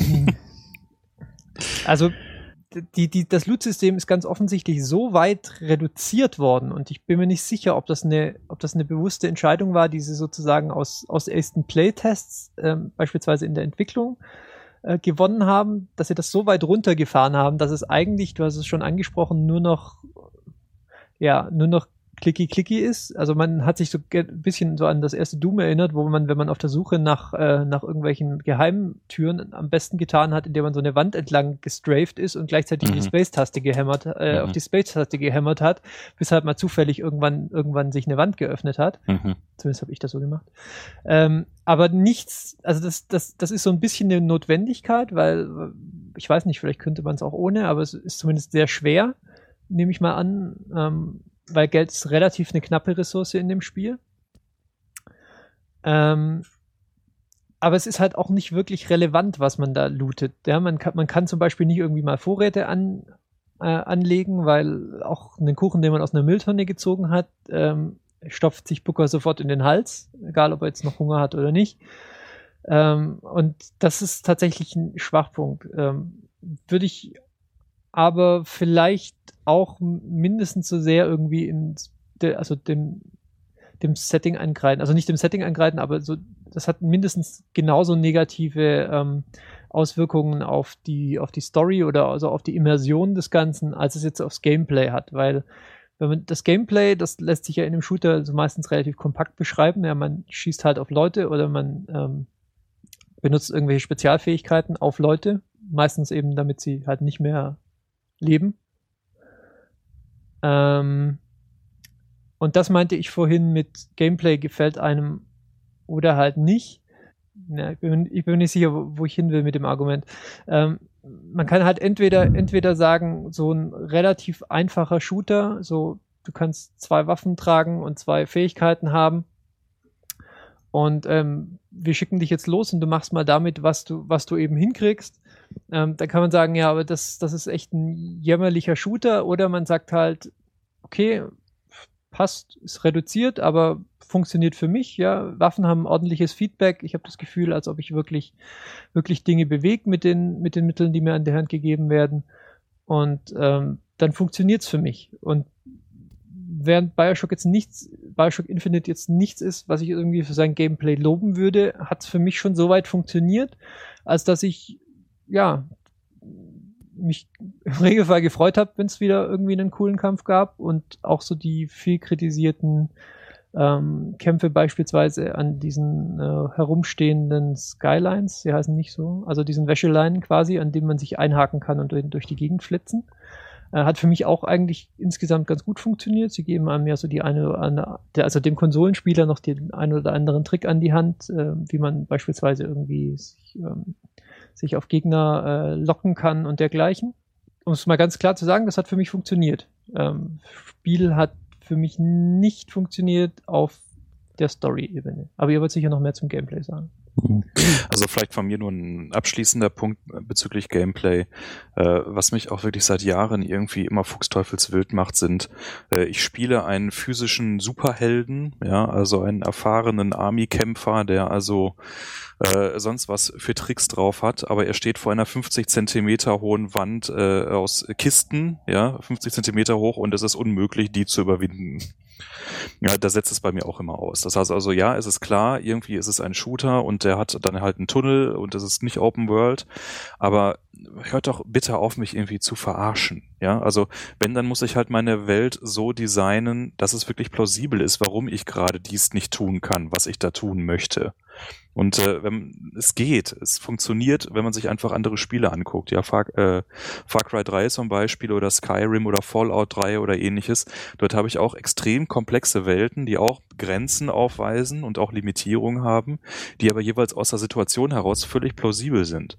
Ja, und ich habe Spiele wie Rage oder jetzt eben ähm, Bioshock Infinite, auch der erste Teil hatte da schon Schwächen, aber da war es nicht ganz so dramatisch, weil man ohnehin immer in sehr engen Korridoren eigentlich unterwegs war, halt unter Wasser. Wo ich einfach nur denke, das, das ist alles so, so, da, da drängt sich das Gameplay irgendwie so nach vorne und die Limitierung so nach vorne, anstatt einem irgendwie Freiheit zu, zu geben. Ich bin in einer Stadt über den Wolken und ich bin das Gegenteil von frei. Ja, ich denke, da hast du sozusagen das Problem und die Lösung, für das sie sich entschieden haben, schon ganz gut beschrieben. Ja, Far Cry ist eine Insel. Äh, Skyrim ist äh, großes Gebiet, aber doch auch irgendwie abgeschlossen. Ich meine, durch einfach Gebirge Das oder sind sowas. viele Berge Ja, ja, das so. ist primär Gebirge. Ähm, aber was machst du jetzt mit einer Stadt in den Wolken? Ja, du kannst den Leuten natürlich ähm, natürlich irgendwie äh, kopfhohe Mauern an, an, an jede an jede Begrenzung zu jeder Seite hinbauen. Über aber die könnte ein Superheld aber klettern. Ja, also da finde ich dann halt sowas wie Assassin's Creed viel konsequenter, ja. Aber So. was wäre dein Vorschlag, wie man eine Stadt in den Wolken sinnvoll begrenzen würde, ohne beim Spieler, also das nicht das tatsächliche, aber das visuelle Gefühl zu eröffnen, dass er sich halt quasi in einem, in einem, in einem Ge Gemäuer befindet. Nichts ist doch einfacher als das bei einer Stadt in den Wolken. Du bist halt irgendwann am Ende der Welt, nämlich am Rand, ja. Und wenn du weitergehst, fliegst du runter und bist tot, weil da ist einfach die Wolkeninsel zu Ende. Das Ganze besteht ja nur aus einzelnen kleinen Inseln, aber diese Inseln sind in sich einfach nochmal so eingesperrt und so eingezäunt. Ja, ich hatte nie den Eindruck, dass ich jetzt hier in einer Welt bin, die ich realistisch äh, bearbeiten kann. Sondern ich bin eigentlich auf einer, äh, sagen wir mal, irgendwie ein Quadratmeter großen Insel in den Wolken, was total okay ist, von denen ich aber de facto nur 200 Quadratmeter durchlaufen kann. Ich möchte aber das ganze Quadratmeter haben. Und das wäre meiner Meinung nach nicht wirklich schwierig gewesen, diesen Zustand herzustellen. Ja, und da kommen dann diese ganzen anderen Elemente mit, was ich eben mit, mit Looting, also ich bin auch für Looting, aber von Gegnern und nicht in Mülltonnen. Ich erwarte kein Gold in Mülltonnen. Punkt. Niemand wirft Müll, äh, Gold in Mülltonnen.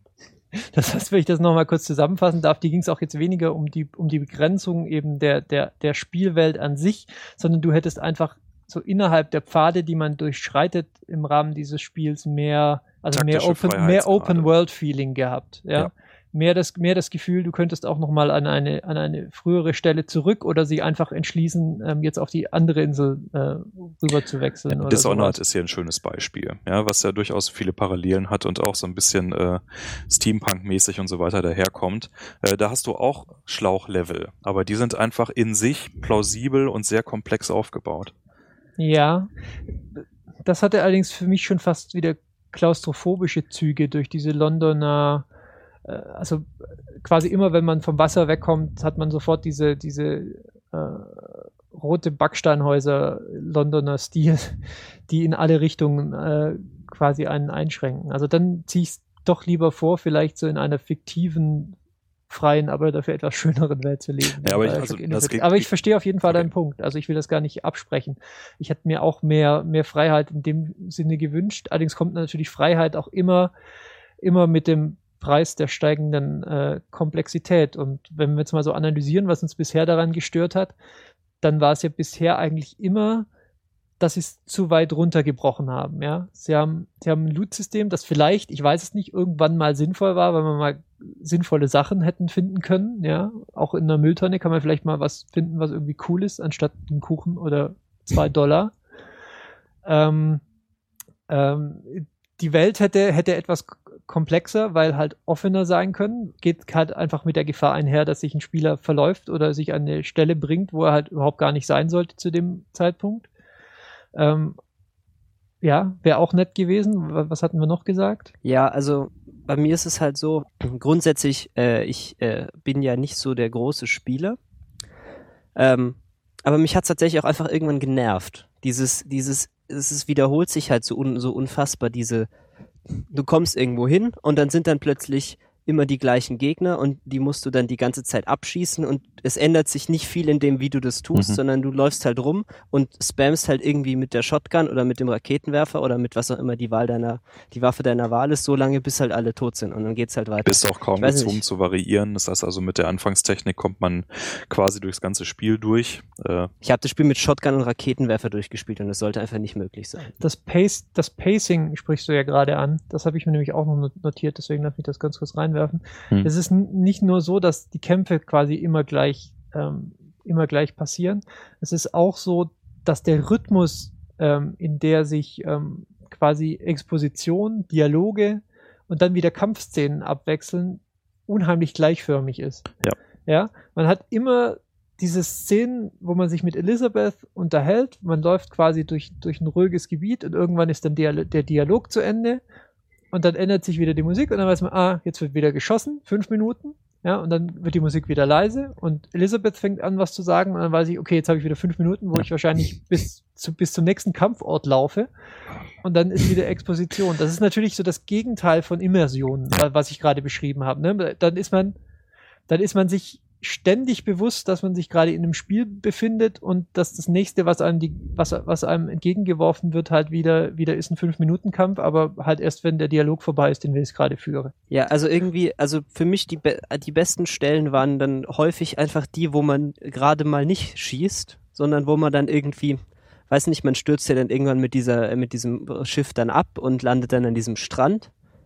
Und wenn man dann einfach mal so über diesen Strand läuft und mal so guckt, was so los ist und, und dann so ein bisschen erzählt bekommt, wie diese Stadt funktioniert und dann mal kurz schießt, aber das muss halt dann nicht immer dann so in so eine, so einen Block ausarten, der einfach dann Also, das kann man jetzt auch natürlich mal sagen, dass das Spiel, das ist schön, dass du das mit dem Strand erwähnst. Das Spiel produziert natürlich auch nicht unbedingt am Fließband, aber doch wirklich sehr, sehr viele unfassbar schöne Spielmomente, auch nach den ersten zwei Stunden, die wirklich, wirklich sagen, sakrosant sind.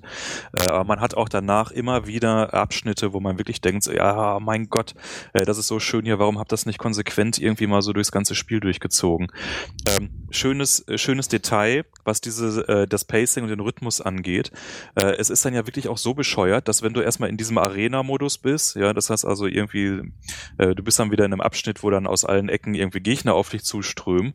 Du kommst aus dieser Arena dann wieder nur raus, wenn auch wirklich der allerletzte dieser Gegner in eine gigantische Blutfontäne verwandelt worden ist. Ja, und ich hatte also zwei oder dreimal den Moment, dass ich also dann wirklich minutenlang durch die Arena gelaufen bin, um irgendwie den letzten Verschreckten aufzu, äh, aufzuscheuchen, der also irgendwo äh, von der KI her in der Endlosschleife irgendwie äh, von einem Hindernis irgendwie stand und da angstervoll irgendwie auf dem Boden bibberte.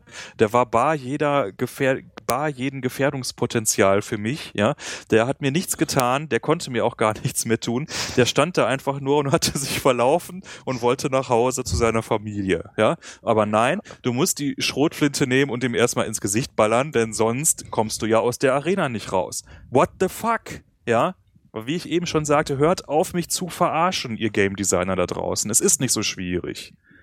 Ja, es macht null Sinn, dass auch noch der Letzte sterben muss, wenn ich schon alle eigentlichen Ziele innerhalb der Arena gelöst habe. Das geht aber noch in ein anderes Problem, dass sich die Designer entschieden haben, und das ist jetzt eine Kritik, die hat wahrscheinlich jeder mitgekriegt, der irgendwie ähm, so ein paar kritische Artikel zu dem Spiel gelesen hat bisher. Insofern werde ich mich auch kurz fassen. Aber die Game Designer haben sich aus irgendeinem Grund dazu entschieden, den ähm, Grad der Gewaltdarstellung in dem Spiel ähm, auf sie eine explodieren immer, in auf eine immersionsbrechende Art und Weise bizarr, also ich, mir fehlen wirklich die Worte, Comic, wie, wie, Comic-Gewalt. wie, sad- wie wirklich borderline sadistisch auch einfach die, die Gewaltdarstellung in diesem Spiel ist. Und das, ja, schon. und das bricht auch, und das ist auch in keinem Kontext zu dem, was einem das Spiel sonst erzählt. Mhm. Also man hat irgendwie das Gefühl, da haben ein paar Menschen, die wirklich sich, sich Gedanken gemacht haben über die Story, über, über Exposition, über, über die Vermittlung, über, ähm, über, du hast es schon erwähnt, wirklich äh, epochemachende Spielmomente. Und dann haben sie gesagt, okay, und jetzt müssen wir noch entscheiden, ähm, die Kämpfe, ja, wie, wie, wie, äh, wie krass sollen die sein? Und dann haben, und dann haben sie einen 14-Jährigen gefragt. Ja? das ist wirklich Wenn die den, einzige. wenn du den mit der Kreissäge ins Gesicht haust, Das ist- dann explodiert der. Genau, das das ist wirklich die einzige. Erklärung, die ich habe zu diesem Thema. Ja, es ist, das war ein das war ein Team von erwachsenen Menschen. Aber dann ist der, dann ist der, äh, der Neffe von Ken Levine da reingelaufen und hat gesagt, und so sieht übrigens die Gewaltdarstellung in dem Spiel aus, ja. Das ist wirklich die einzige Erklärung, die ich dafür habe. Ich habe keine Ahnung, was sie sich dafür, dass sie sich dabei gedacht haben. Also ich weiß es natürlich. Sie wollen halt ein gewisses Publikum ansprechen, das sich vielleicht sonst nicht für das Spiel interessiert hätte. Aber das ist für mich so, also wirklich borderline widerlich gewesen, was, was man als, was man auch gezwungen ist, in diesem Spiel zu machen. Hm. Dass es halt, wie ich, wie ich bereits gesagt habe, reihenweise auch einfach die Immersion gebrochen hat. Mhm.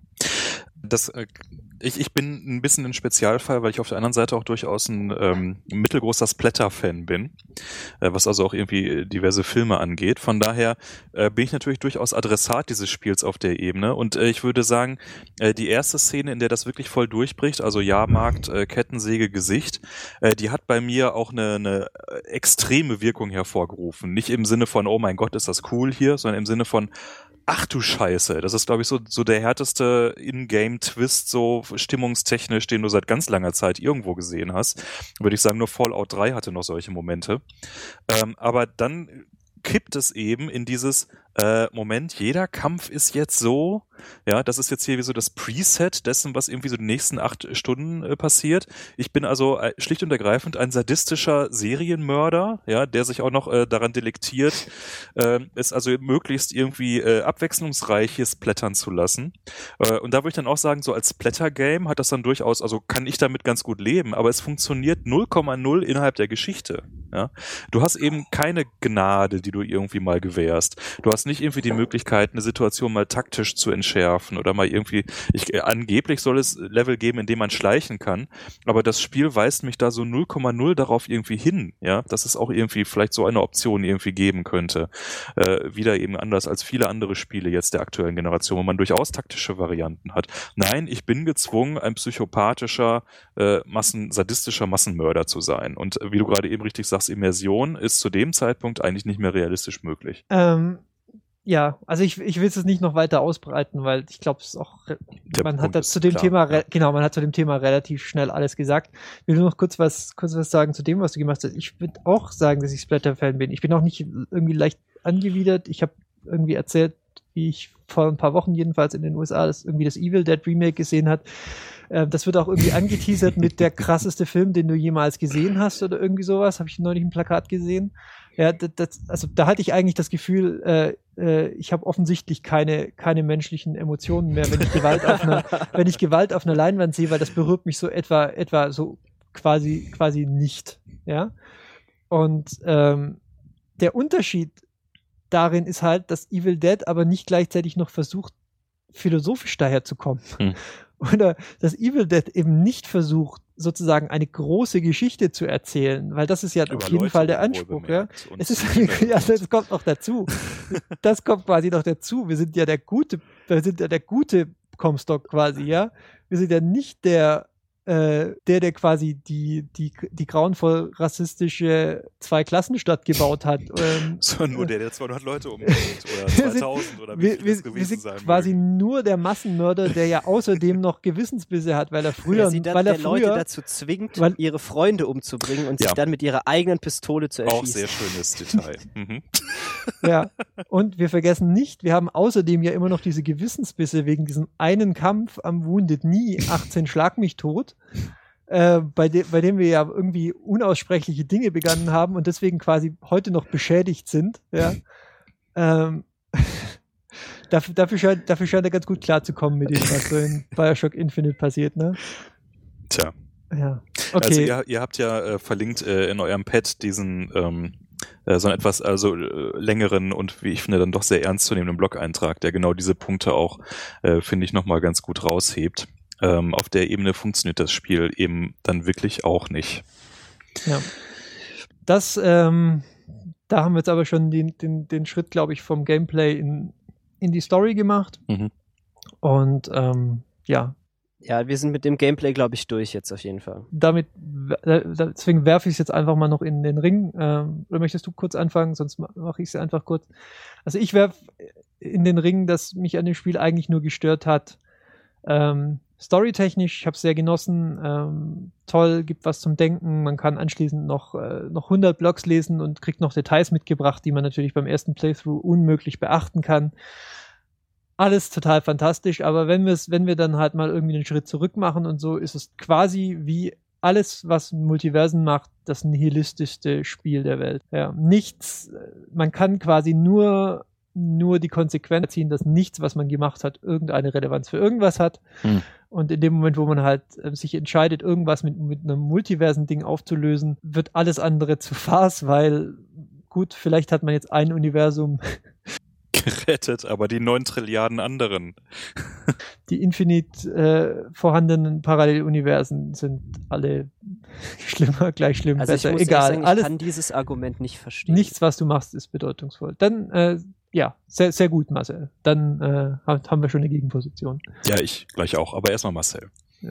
ja, also ich verstehe nicht, warum. Also es macht es ja nicht, was du erlebt hast, was du da emotional oder sonst auf irgendeiner Ebene erlebt hast in diesem Spiel, macht es ja nicht ungültig, nur weil du weißt, dass es da eventuell auch noch andere Varianten dieser Geschichte gibt. Es macht die Geschichte ja nicht ungültig, die Tatsache, dass es noch eine andere Geschichte gibt. Also ich verstehe diese, diese Ansicht einfach nicht. Das scheint mir irgendwie ein bisschen vielleicht zu nah, zu nah auf, äh, vielleicht viel zu sehr auf der Sachebene zu sein, wenn du einfach nur sagst, ja, aber das bedeutet ja alles nichts, weil es ist ja auch anders passiert. Aber in dem Moment, in dem du das erlebt hast, ist es ja dir, ist es dir passiert und du hast es irgendwie genossen oder auch nicht.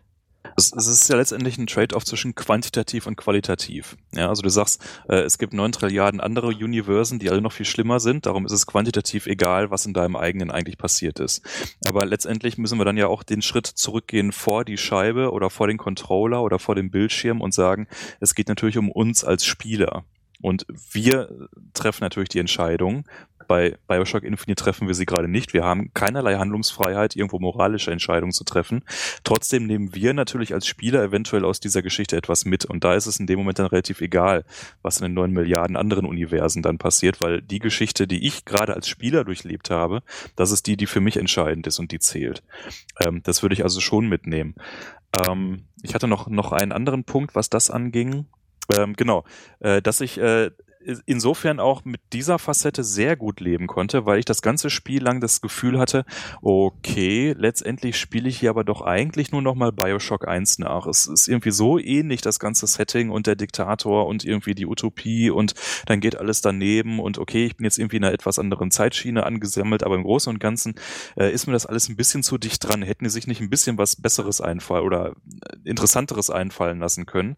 Und da hat mich dann dieser Twist am Ende sehr versöhnt, dass das letztendlich letztendlich natürlich immer dieselbe Geschichte ist, die erzählt wird, die einfach nur halt mit sehr unterschiedlichen Parametern gestartet wird. Das fand ich dann wiederum eigentlich an der Stelle relativ geglückt, um also klar zu machen, warum man einfach nicht ein radikal anderes Gameplay hatte.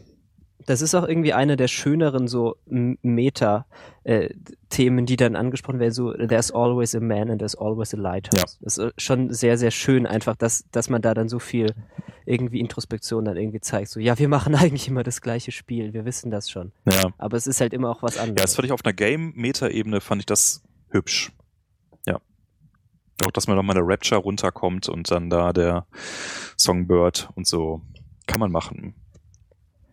Ja, also und sowieso, also ich weiß nicht, wir haben das jetzt schon mal so am Rande angesprochen, nur nochmal was anderes. Also rein visuell ist dieses Spiel halt auch absolut großartig. Also das sollte man einfach mal gesagt haben. Das ist das Leveldesign kann man sich glaube ich nicht beschweren. Einfach optisch ist es wundervoll. Wobei ich fand, dass es in der zweiten Hälfte abgebaut hat. Also beispielsweise hatte ich den Eindruck, also einen großen Charme hat der Anfang dadurch, dass halt alles schwebt und auch alles so hovert im Relation zueinander. Ja, also. Ja, und du siehst halt ganz weit und die Sonne scheint. Genau, und alles und so. ist in Bewegung und äh, all diese kleinen Häuserinseln, die ja floaten immer so ein bisschen rauf und runter wie auf einem ewigen äh, Horizont, äh, Ozean aus Zeit und äh, Wolken. Und äh, in der zweiten Hälfte ist irgendwie alles viel statischer. Da bewegt sich nur noch ganz wenig. Ja, so als ob jetzt also alle Antriebe zerschossen sind oder alles aneinander ge ge gespeist ist plötzlich. Da fehlte mir ein bisschen so diese Magie, äh, dieses äh, alles ist in Bewegung. Aber dafür hat man dann auch so diese Momente, wie wenn man dann in diesem einen Turm ist und dann plötzlich nochmal so eine ganz kleine eigene Dystopie bekommt mit diesen, äh, diesen komischen Kindern von Elisabeth oder was es auch immer dann soll. Dieses, dieser Moment. Ich weiß nicht, weißt du, was ich meine? Nö. Mit diesen, diese Typen, diese, die haben alle so Masken auf da dann. Äh, kurz bevor man äh, New York brennen sieht. So. Ich glaube, da erinnere ich mich jetzt richtig gehend nicht mehr dran. Ich muss Okay, ja, auch das gerade muss auch gerade passen. De Defizit des Spieles natürlich aber auch noch, haben wir noch nicht gesagt, Gegner. Ne? Also der Big Daddy in Bioshock 1, Mann, vor dem hatte ich echt Schiss. Ja, also die Big Daddy-Kämpfe, die hatten es echt in sich und das hatte irgendwie eine KI, das Viech und das war fiese und intelligent und so. Äh, das hat mir jetzt in Bioshock Infinite auch sehr gefehlt. Äh, Wirklich. Das hatte ich genau andersrum. Also ich hatte den Big Daddy, den fand ich irgendwie relativ manageable und dann jetzt hier diese, da hast du aber Äh, irgendwo nachgelesen im Internet, wie es geht, oder? was? Nee, äh, draufhalten einfach. Also ich hab's auch, ich, das liegt doch daran, dass ich Bioshock Infinite auf Mittel gespielt habe und äh, Bioshock auf leicht. Ach, auf leicht spielt der Herr. So, so. Ja, Ich es war mein erster- So mit Leuten, die Games auf leicht spielen. Ach so. Hm. Es war mein erster jetzt als Disclaimer mal so vor drei Stunden sagen. Nein, egal. Auf der Konsole. Ich weiß überhaupt nicht, wie ihr überhaupt Shoot auf der Konsole spielen könnt. Das ist mir völlig unklar. Ja. Wel- welch, welche Gegner ich cool fand, die waren aber nur ganz am Ende, nur ganz kurz. Diese Typen mit den äh, Ohren, die in diese Trichter übergehen. Äh, die fand ich echt spooky. Das hatte so ein bisschen ähm, Silent Hill Charakter. So Ich glaube, das waren die, die ich meinte. Wo dann überall an der Wand so hängt, so irgendwie äh, so Stupidity is Happiness oder Ach so, ja genau, okay, da in diesem Heim oder Krankenhaus Ja. war, was es war, ja. Aber die Typen waren dann vom Gameplay her auch überhaupt nicht ausgereizt irgendwie, weil die haben ja eigentlich auf Akustik dann reagiert und das war, hat das Spiel überhaupt nicht klar gemacht in dem Moment. Und dann hat man sie halt über den Haufen geballert wie alle anderen auch, aber das Ja, das Problem, ich hatte da keine Munition. In dieser, ich hatte diese gesamte Sequenz hatte ich keine Munition. Ja. Ich musste die alle mit der Kreissäge umbringen. Nee, das ist nämlich, das habe ich nachher gelesen, dass das sind die Passagen, die man mit Schleichen hätte schaffen können. So, darauf weist einen aber das Spiel einfach nicht hin. Ne? Naja, Ähm, zu den Gegnern noch fand ich weniger schlimm, dass die Big Daddies quasi, ich würde auch eher dir zustimmen, kein wirkliches Äquivalent gefunden haben. Ähm, fand ich, dass sie außerdem noch die Little Sisters einkassiert haben. Also ich verstehe irgendwie, glaube ich, die Idee, dass die jetzt alle irgendwie so in Elizabeth ausgegangen sind, aufgegangen waren. mhm. Aber mit den Little Sisters war doch auch immer eine interessante moralische Entscheidung verbunden. ja, super. Also, und ähm, ob welche Auswirkungen die jetzt auf das Ende hatten, das müssen wir jetzt nicht mehr diskutieren. Das war vielleicht auch ja ein bisschen, bisschen Zweifelhaft. the easy way out, ja. mhm. Aber ähm, die, die grundsätzliche Idee fand ich sehr gut. Ja. Ähm, und da gibt's nichts, was dem auch nur ansatzweise entspräche im, im neuen Teil. Das Ja. fand ich schade, weil das war halt noch so eine zusätzliche Dimension. Ähm, und ich weiß nicht wirklich, was, was wa warum. Also wie gesagt, vermutlich, weil, weil sie eben das Gefühl hatten, dass Elizabeth diese, diese, ähm, ja, diese Funktion jetzt erfüllt, aber halt dann doch irgendwie auch wieder nicht. Und die, die wurde ja auch so gerühmt für ihre KI. Ja, also irgendwie so der beste Sidekick, den je irgendwie ein Ja Computerspiel gut, gesehen weil er halt hat. nicht genervt hat. Ja. Genau, aber da, darauf hat sich dann auch fast reduziert. Also ja, sie war ein bisschen snappy, ja, also sie hat durchaus äh, ordentlich Kontra gegeben und einem auch mal irgendwie be bewusstlos geschlagen und äh, äh, war also schon, ein, fand ich, gut gezeichneter, eigenständiger Charakter. Aber vom Gameplay her äh, ist das also auch wieder alles irgendwie Perlen vor die Säue gewesen. Also da hätten sich auch, würden mir auch diverse Dinge einfallen, die man mit ihr dann noch richtig an spannenden Gameplay-Momenten hätte produzieren können und eben nicht nur auf der Story-Ebene und während, während den Schießereien nervt sie halt nicht. Darauf kann man es einfach zusammen zurückführen. Aber das, da wäre mehr drin gewesen. Ja. Also immerhin haben sich eben die Befürchtungen äh, nicht, äh, nicht bewahrheitet. Es kursiert ja schon durchs Netz irgendwie Bioshock Infinite, äh, die längste Escort-Mission der Welt oder sowas. Ja. Ähm, ja, zumindest, zumindest die Befürchtungen haben sich nicht bewahrheitet. Aber es war schön so als Detail, dass sie auch nicht, dass sie einem nicht nur hinterherläuft. So, sie läuft doch einfach mal dann in irgendeine Richtung und Guckt dann sich kann man Sachen ihr, an. Ja. Und dann kann man ihr hinterherlaufen oder auch nicht. Wenn man das nicht macht, dann bleibt sie halt irgendwann doch stehen. Aber man hat so das Gefühl, sie ist jetzt nicht nur dazu da, um einem dabei zuzugucken, wie man durch die Levels läuft. Richtig. So. Mhm. Äh, ja, wir wollten, hatten eigentlich gerade über die, über das Ende geredet, glaube ich. Nur, dass wir zu einem Ende kommen wollen. Genau. Ja, ich habe ja. Ja, ich habe, ich hab, glaube ich, losgeworden, was ich meinte. Ich mochte, ich mochte das Ende inhaltlich, ich mochte aber nicht die Implikationen, die das Ende hat. Ähm, tja, ist dann wahrscheinlich wieder eine philosophische Frage jetzt, ähm, inwieweit dann einen das irgendwie ähm, belasten sollte, das Wissen, dass, äh, dass es noch unendlich viele Universen gibt, äh, in denen es eben keine Auswirkungen hat, was ich jetzt gerade tue oder, oder halt nicht. Ähm, für mich war es auf jeden Fall Help so. Äh, und ja, gut, dass ihr es anders seht. Hattet offensichtlich, ihr, ihr, ihr könnt mit Sicherheit mehr Spaß haben. Also ich fand, also rein ästhetisch auch das Ende unfassbar toll. Also einfach diese, diese Idee, diese äh, die Leuchtturmidee? Äh, Lighthouse, äh, Leuchtturm, mhm. diese Leuchttürme dann in diesem, dieses endlose Meer von Leuchttürmen und, und dann geht die Sonne unter und da, da bin ich halt quasi so zu einer kleinen Pfütze auf dem Boden geschmolzen vor dem, vor dem Computer oder vor dem Bildschirm. Ja. Und dann diese, diese, auch diese Sequenz, wo man dann die Tochter hergibt, das, das, das ja, die ist verfolgt irre. einen ja schon. Die ist richtig irre. Also das ist dann auch so ein Moment, wo, wo äh, die in Computerspielen noch wirklich viel zu selten sind. Es gibt ja dieses schöne äh, Zitat von Steven Spielberg, Computerspiele werden dann äh, als Kunstform anerkannt werden, wenn man zueinander sagt, in Level 14 habe ich geweint. Äh, ich plane immer noch mal einen Podcast, der Level 14 heißt, zu machen. Äh, genau, das ist eine sehr gute Idee. Äh, genau über solche Ich, ich fürchte nur, er wird, er wird unregelmäßig stattfinden, leider. ja, also gar nicht darum, weil man dann da weint, aber einfach mal, also Pod, äh, Spiele als äh, Kunstform halt einfach mal zu analysieren ja. und ernst zu nehmen und zu diskutieren, wie wir es jetzt im, im, im Teilen durchaus hier schon machen. Ähm, das äh, äh, war schon war schon sehr eindrücklich und es spricht natürlich äh, für das Spiel, dass man äh, auch jetzt hier irgendwie anderthalb Stunden Zeit darauf verwendet, sowas zu diskutieren. Das würde ich also echt nur für die wenigsten Spiele sowas aufbringen. Also von daher man äh, man hat sich vielleicht geärgert und man ist auch durchaus enttäuscht worden, aber es ist insgesamt bietet es so viel Stoff fürs Hirn, dass man dann also wirklich gerne auch stundenlang danach sich noch auf Blogs und Foren rumtreibt und von daher also als kapitale Enttäuschung würde ich es natürlich mit mitnichten bezeichnen. Aber wie halt so häufig ist, wäre da echt mehr drin gewesen. Deckt sich so ein bisschen mit meinem Eindruck. Ähm, extreme, ich glaube, extreme Ambitionen auf fast allen Teilen, dann in vielen Aspekten irgendwie so kurz vor der Großartigkeit gestolpert, teilweise gefallen, teilweise sich gerade noch ins Ziel geschleppt.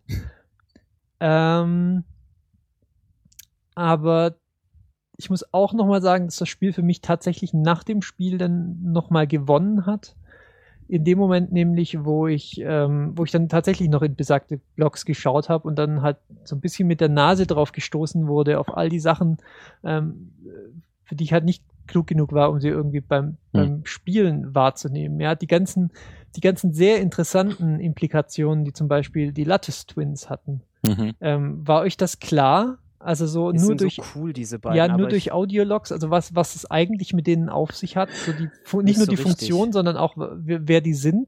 Willst du mir das nochmal erklären? Den Plot hatte ich so einigermaßen dann doch äh, doch am Start, ja. Ja, also für Marcel noch relativ spannend, die diese Lattice Twins Physiker sind eigentlich dieselbe Person mhm. aus zwei Universen, also aus zwei dieser Multiversen ähm, in einem der Universen ist, ist ähm, Lattis eben als, als Junge geboren worden und in einem anderen als Mädchen.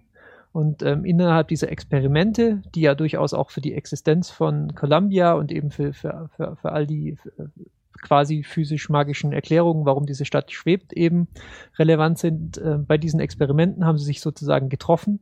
Und ähm, der eine Zwilling in Anführungszeichen ist dann eben auf die andere Seite gekommen. Und ähm, diese Funktion, ähm, also das ist erstmal so bemerkenswert, das hatte ich, das hatte ich einfach verpennt, glaube ich, über Audiologs oder so. Ich könnte mir an, ja. nicht mal ansatzweise vorstellen, an welchem Punkt das ja, diese. Okay, dieses, also das habe ich das, auch erst im hm. Nachklatsch erfahren. Hm. Und ähm, dann hm. eben noch der ganze Punkt, dass die quasi so als die in der Materie Verständigen ähm, noch eine sehr spannende Funktion haben, ähm, den, indem sie den Spieler begleiten, weil es gibt ja, ja. immer diese sehr etwas, diese, diese so von, von, von der Stimmung her sehr seltsam faszinierenden Momente, wo man eben auf die Zwillinge. Mhm. Sehr gutes Beispiel, ja. David Lynch-artig, wo man immer das Gefühl hat, so ist, ich glaube, es gibt hier noch mindestens eine Ebene dieser Szene, die ich nicht verstanden habe. Mhm. Und ähm, ja, das ist mir quasi alles erst im Nachklatsch bewusst geworden, bis hin dann auf diese berühmte Strichliste mhm. äh, mit dem Münzwurf. Sehr geil. Wahnsinn, ja, das sowas auch zu beschreiben gibt. Und ich bin auch überhaupt nicht böse, dass ich zu doof war, das selber rauszufinden. Das ist, das, ja, das, war das dann einfach ein Hinweis darauf, dass es schon einfach alles so oft passiert ist, oder? Genau. Also das sind einfach die Durchläufe, die man quasi schon in allen alternativen Universen hatte und dass es eben aber gerade keine Zufallsverteilung ist. Ja? Ja. Es ist eben nicht zufällig, sondern es gibt schon so etwas wie Determinismus oder Bestimmung offensichtlich und damit kamen die in dem Moment gar nicht so richtig klar. So. Ja, bei mir waren sie total überrascht. Irgendwie. Also das Modell ist natürlich ähm, auch nicht neu, das haben wir bei Matrix dann ja auch irgendwie, ähm, Matrix 2 das Ende. Äh, ne, du bist schon irgendwie äh, fünfmal hier gewesen, du bist die oh, achte, ein billiger Twist. achte Inkarnation von Neo. ähm, von daher, also es ist, ist jetzt nicht so, dass wir das noch nie gehabt hätten, aber das ist an der Stelle, äh, ist es so subtil und so irgendwie unverständlich in dem Moment, ja, dass es eben nicht so in your face. Ähm, da würde ich also richtig gehend sagen, wahrscheinlich 95 Prozent der Spieler lernen das wirklich erst irgendwie aus Foren oder Blogs, ja, was es mit Ja. dieser kleinen Szene eigentlich auf sich hat. Und das erhöht aber für mich die Halbwertzeit eines Spiels Ja. auch. Ähm, ähm, Das Problem ist, das wäre eigentlich auch was für den Wiederspielwert, aber ich will dieses Spiel so gerne nochmal spielen, um das alles nochmal zu sehen, aber ich will mir ums Verrecken nicht nochmal antun, dieses ganze Rumgemetzel mir anzutun. ja. Ähm, Ja, relativ. Also ich habe noch zwei, äh, Entschuldigung. nee, mach, mach ruhig, ich habe genug gesagt. Mach ruhig. Äh, ich habe noch, noch zwei Sachen, die ich noch äh, loswerden wollte. Das eine habe ich gerade vergessen, aber das andere äh, ist, dass diese, diese bekloppte Idee von wegen, ja, die Revolution ist ja genauso schlimm wie das, äh, was sie ersetzt. Äh, äh, for fuck's sake. Das ist doch, also das ist einfach so durch. Es ist nicht neu, es ist nicht durch und es ist nicht, nicht edgy, es ist nicht intelligent, es, es ist einfach. Ja, aber das Äh. trägt bei vielleicht zu, meiner, zu meinem Gefühl, dass nicht mal innerhalb des Universums, das wir jetzt durchlebt haben, um nochmal auf den Punkt zurückzukommen, meine Handlung irgendwie äh, relevante Auswirkungen hatte. Ich kann es ja auch nicht ne? beeinflussen. Ja. Ja, ja. Also das, das ärgert mich immer, äh, wenn ich also sage, okay, äh, ich habe hier ein, ein Spiel, was, was tiefe moralische Fragen auf, aufwirft oder philosophische Fragen. Ich habe aber keinerlei Handlungsspielraum, in dem ich eigentlich irgendwie eingreifen kann. Ähm, und äh, für mich nach wie vor irgendwie der absolute Prüfstein, was, was moralische Handlungsfreiheit angeht, ist Fallout 3. Ich weiß nicht, habt ihr das gespielt? ja, Megatron natürlich. Klar, ist Okay. immer das Standard, Standard, äh, Ähm, da gab es so unfassbare äh, Nebenplots, die ja so jenseits der Haupthandlung waren, wo also so. Wenn ihr mich jetzt spoilert, dann werdet ihr Nee, übers Internet Ja, gefilmt. ja, also äh, spielt äh, bitte Fallout 3 und zwar spielt es intensiv mit möglichst vielen wirklich Nebenmissions, weil da finden moralische Entscheidungen statt, äh, die auch äh, zu so teilweise deprimierenden Erlebnissen führen, wie es, glaube ich, die Spieleszene davor und danach wirklich nie wieder gegeben hat. Also Ich, würde, ich würde das Argument noch erweitern wollen, spielt noch dringender als Fallout 3, Fallout 1 und Fallout 2. ja, wenn man da noch dran käme. ähm, die gibt's mit Sicherheit mittlerweile bei GOG.com. Ich schaue gerade mal nach. Ähm, ich, ich hoffe es zumindest. Ja, natürlich, da lacht's mir gleich auf der Startseite entgegen. Läuft sogar auf dem Mac, sehe ich gerade. Fantastisch. Oh, okay, Ja. das äh, wäre wirklich nur was für mich. Genau, bei GOG, äh, ich, ich krieg da kein Geld dafür, aber alles, alles DRM-frei, ja, kriegt ihr eine Exe oder ein Binary eben und äh, tut dann und dann gibt's noch Bonus drauf, zum Beispiel die Fallout Bible und Wallpapers und den Soundtrack. Ja, egal.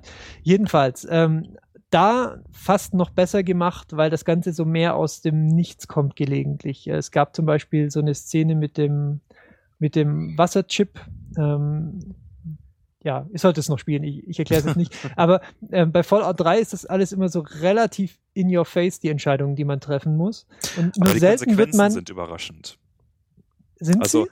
ja, die Situationen selber sind klar. Achtung, du stehst jetzt vor einer moralischen Entscheidung. Aber das, was daraus sich hinterher an Konsequenzen ergibt, das ist hochgradig originell. Ich weiß nicht, hast du diesen Plot mit dem äh, Turm durchgespielt, mit der, mit den ähm, beiden Fraktionen, also die Ghouls und die äh, quasi Man kann sich Reichen? quasi entscheiden, ob man die Ghouls reinlässt oder nicht am Genau. Ende. Ne? Ja, so, und ja, es gibt drei ich. Varianten, wie du die Situation lösen kannst. Entweder du, du äh, schlägst dich auf die Seite der Ghouls und äh, die metzeln die Menschen ab und leben danach friedlich im Turm. Zweite Variante, du schlägst dich auf die Seite der Menschen, ähm, metzelst mit denen die Ghouls ab und die Menschen leben weiter glücklich im Turm. Oder, oder aber du investierst das Dreifache an Zeit in die Mission, äh, um beide Fraktionen miteinander zu versöhnen. Ja, und hast dann also einen relativ komplizierten Ablauf, den du irgendwie äh, hinkriegen musst. Äh, denkst dann am Ende, äh, leben sie also beide nebeneinander friedlich in den Turm, teilen sich ihre Ressourcen, haben sich so ihre Claims abgesteckt. Du reitest in den Sonnenuntergang und denkst dir, ja, okay, gut, das war jetzt ganz schön viel Arbeit, aber wahrscheinlich wären die anderen Varianten irgendwie nicht so gut gewesen. So, dann kommst du eine Woche später an dem Turm vorbei, alle Menschen tot, nur noch Ghouls drin. Du fragst den, den Leader von denen, was denn hier passiert, und der sagt, ja, das mit dem Zusammenleben hat doch nicht so gut funktioniert. Das war the, the single most what the fuck Moment, den ich überhaupt Ja. je irgendwo in einem Computerspiel hatte. Ja. Ich hatte mich wahrscheinlich für eine der beiden einfacheren Lösungen entschieden. Deswegen war mir das nicht mehr klar, weil das war nämlich genau das Beispiel, das ich bringen wollte, dass man eben Entscheidungen trifft, die einen am Ende dann halt in den Arsch beißen können, obwohl man sich gerade sozusagen selbst auf die Schulter klopfen würde, was für ein moralisch integrer Charakter man Mhm. eben ist.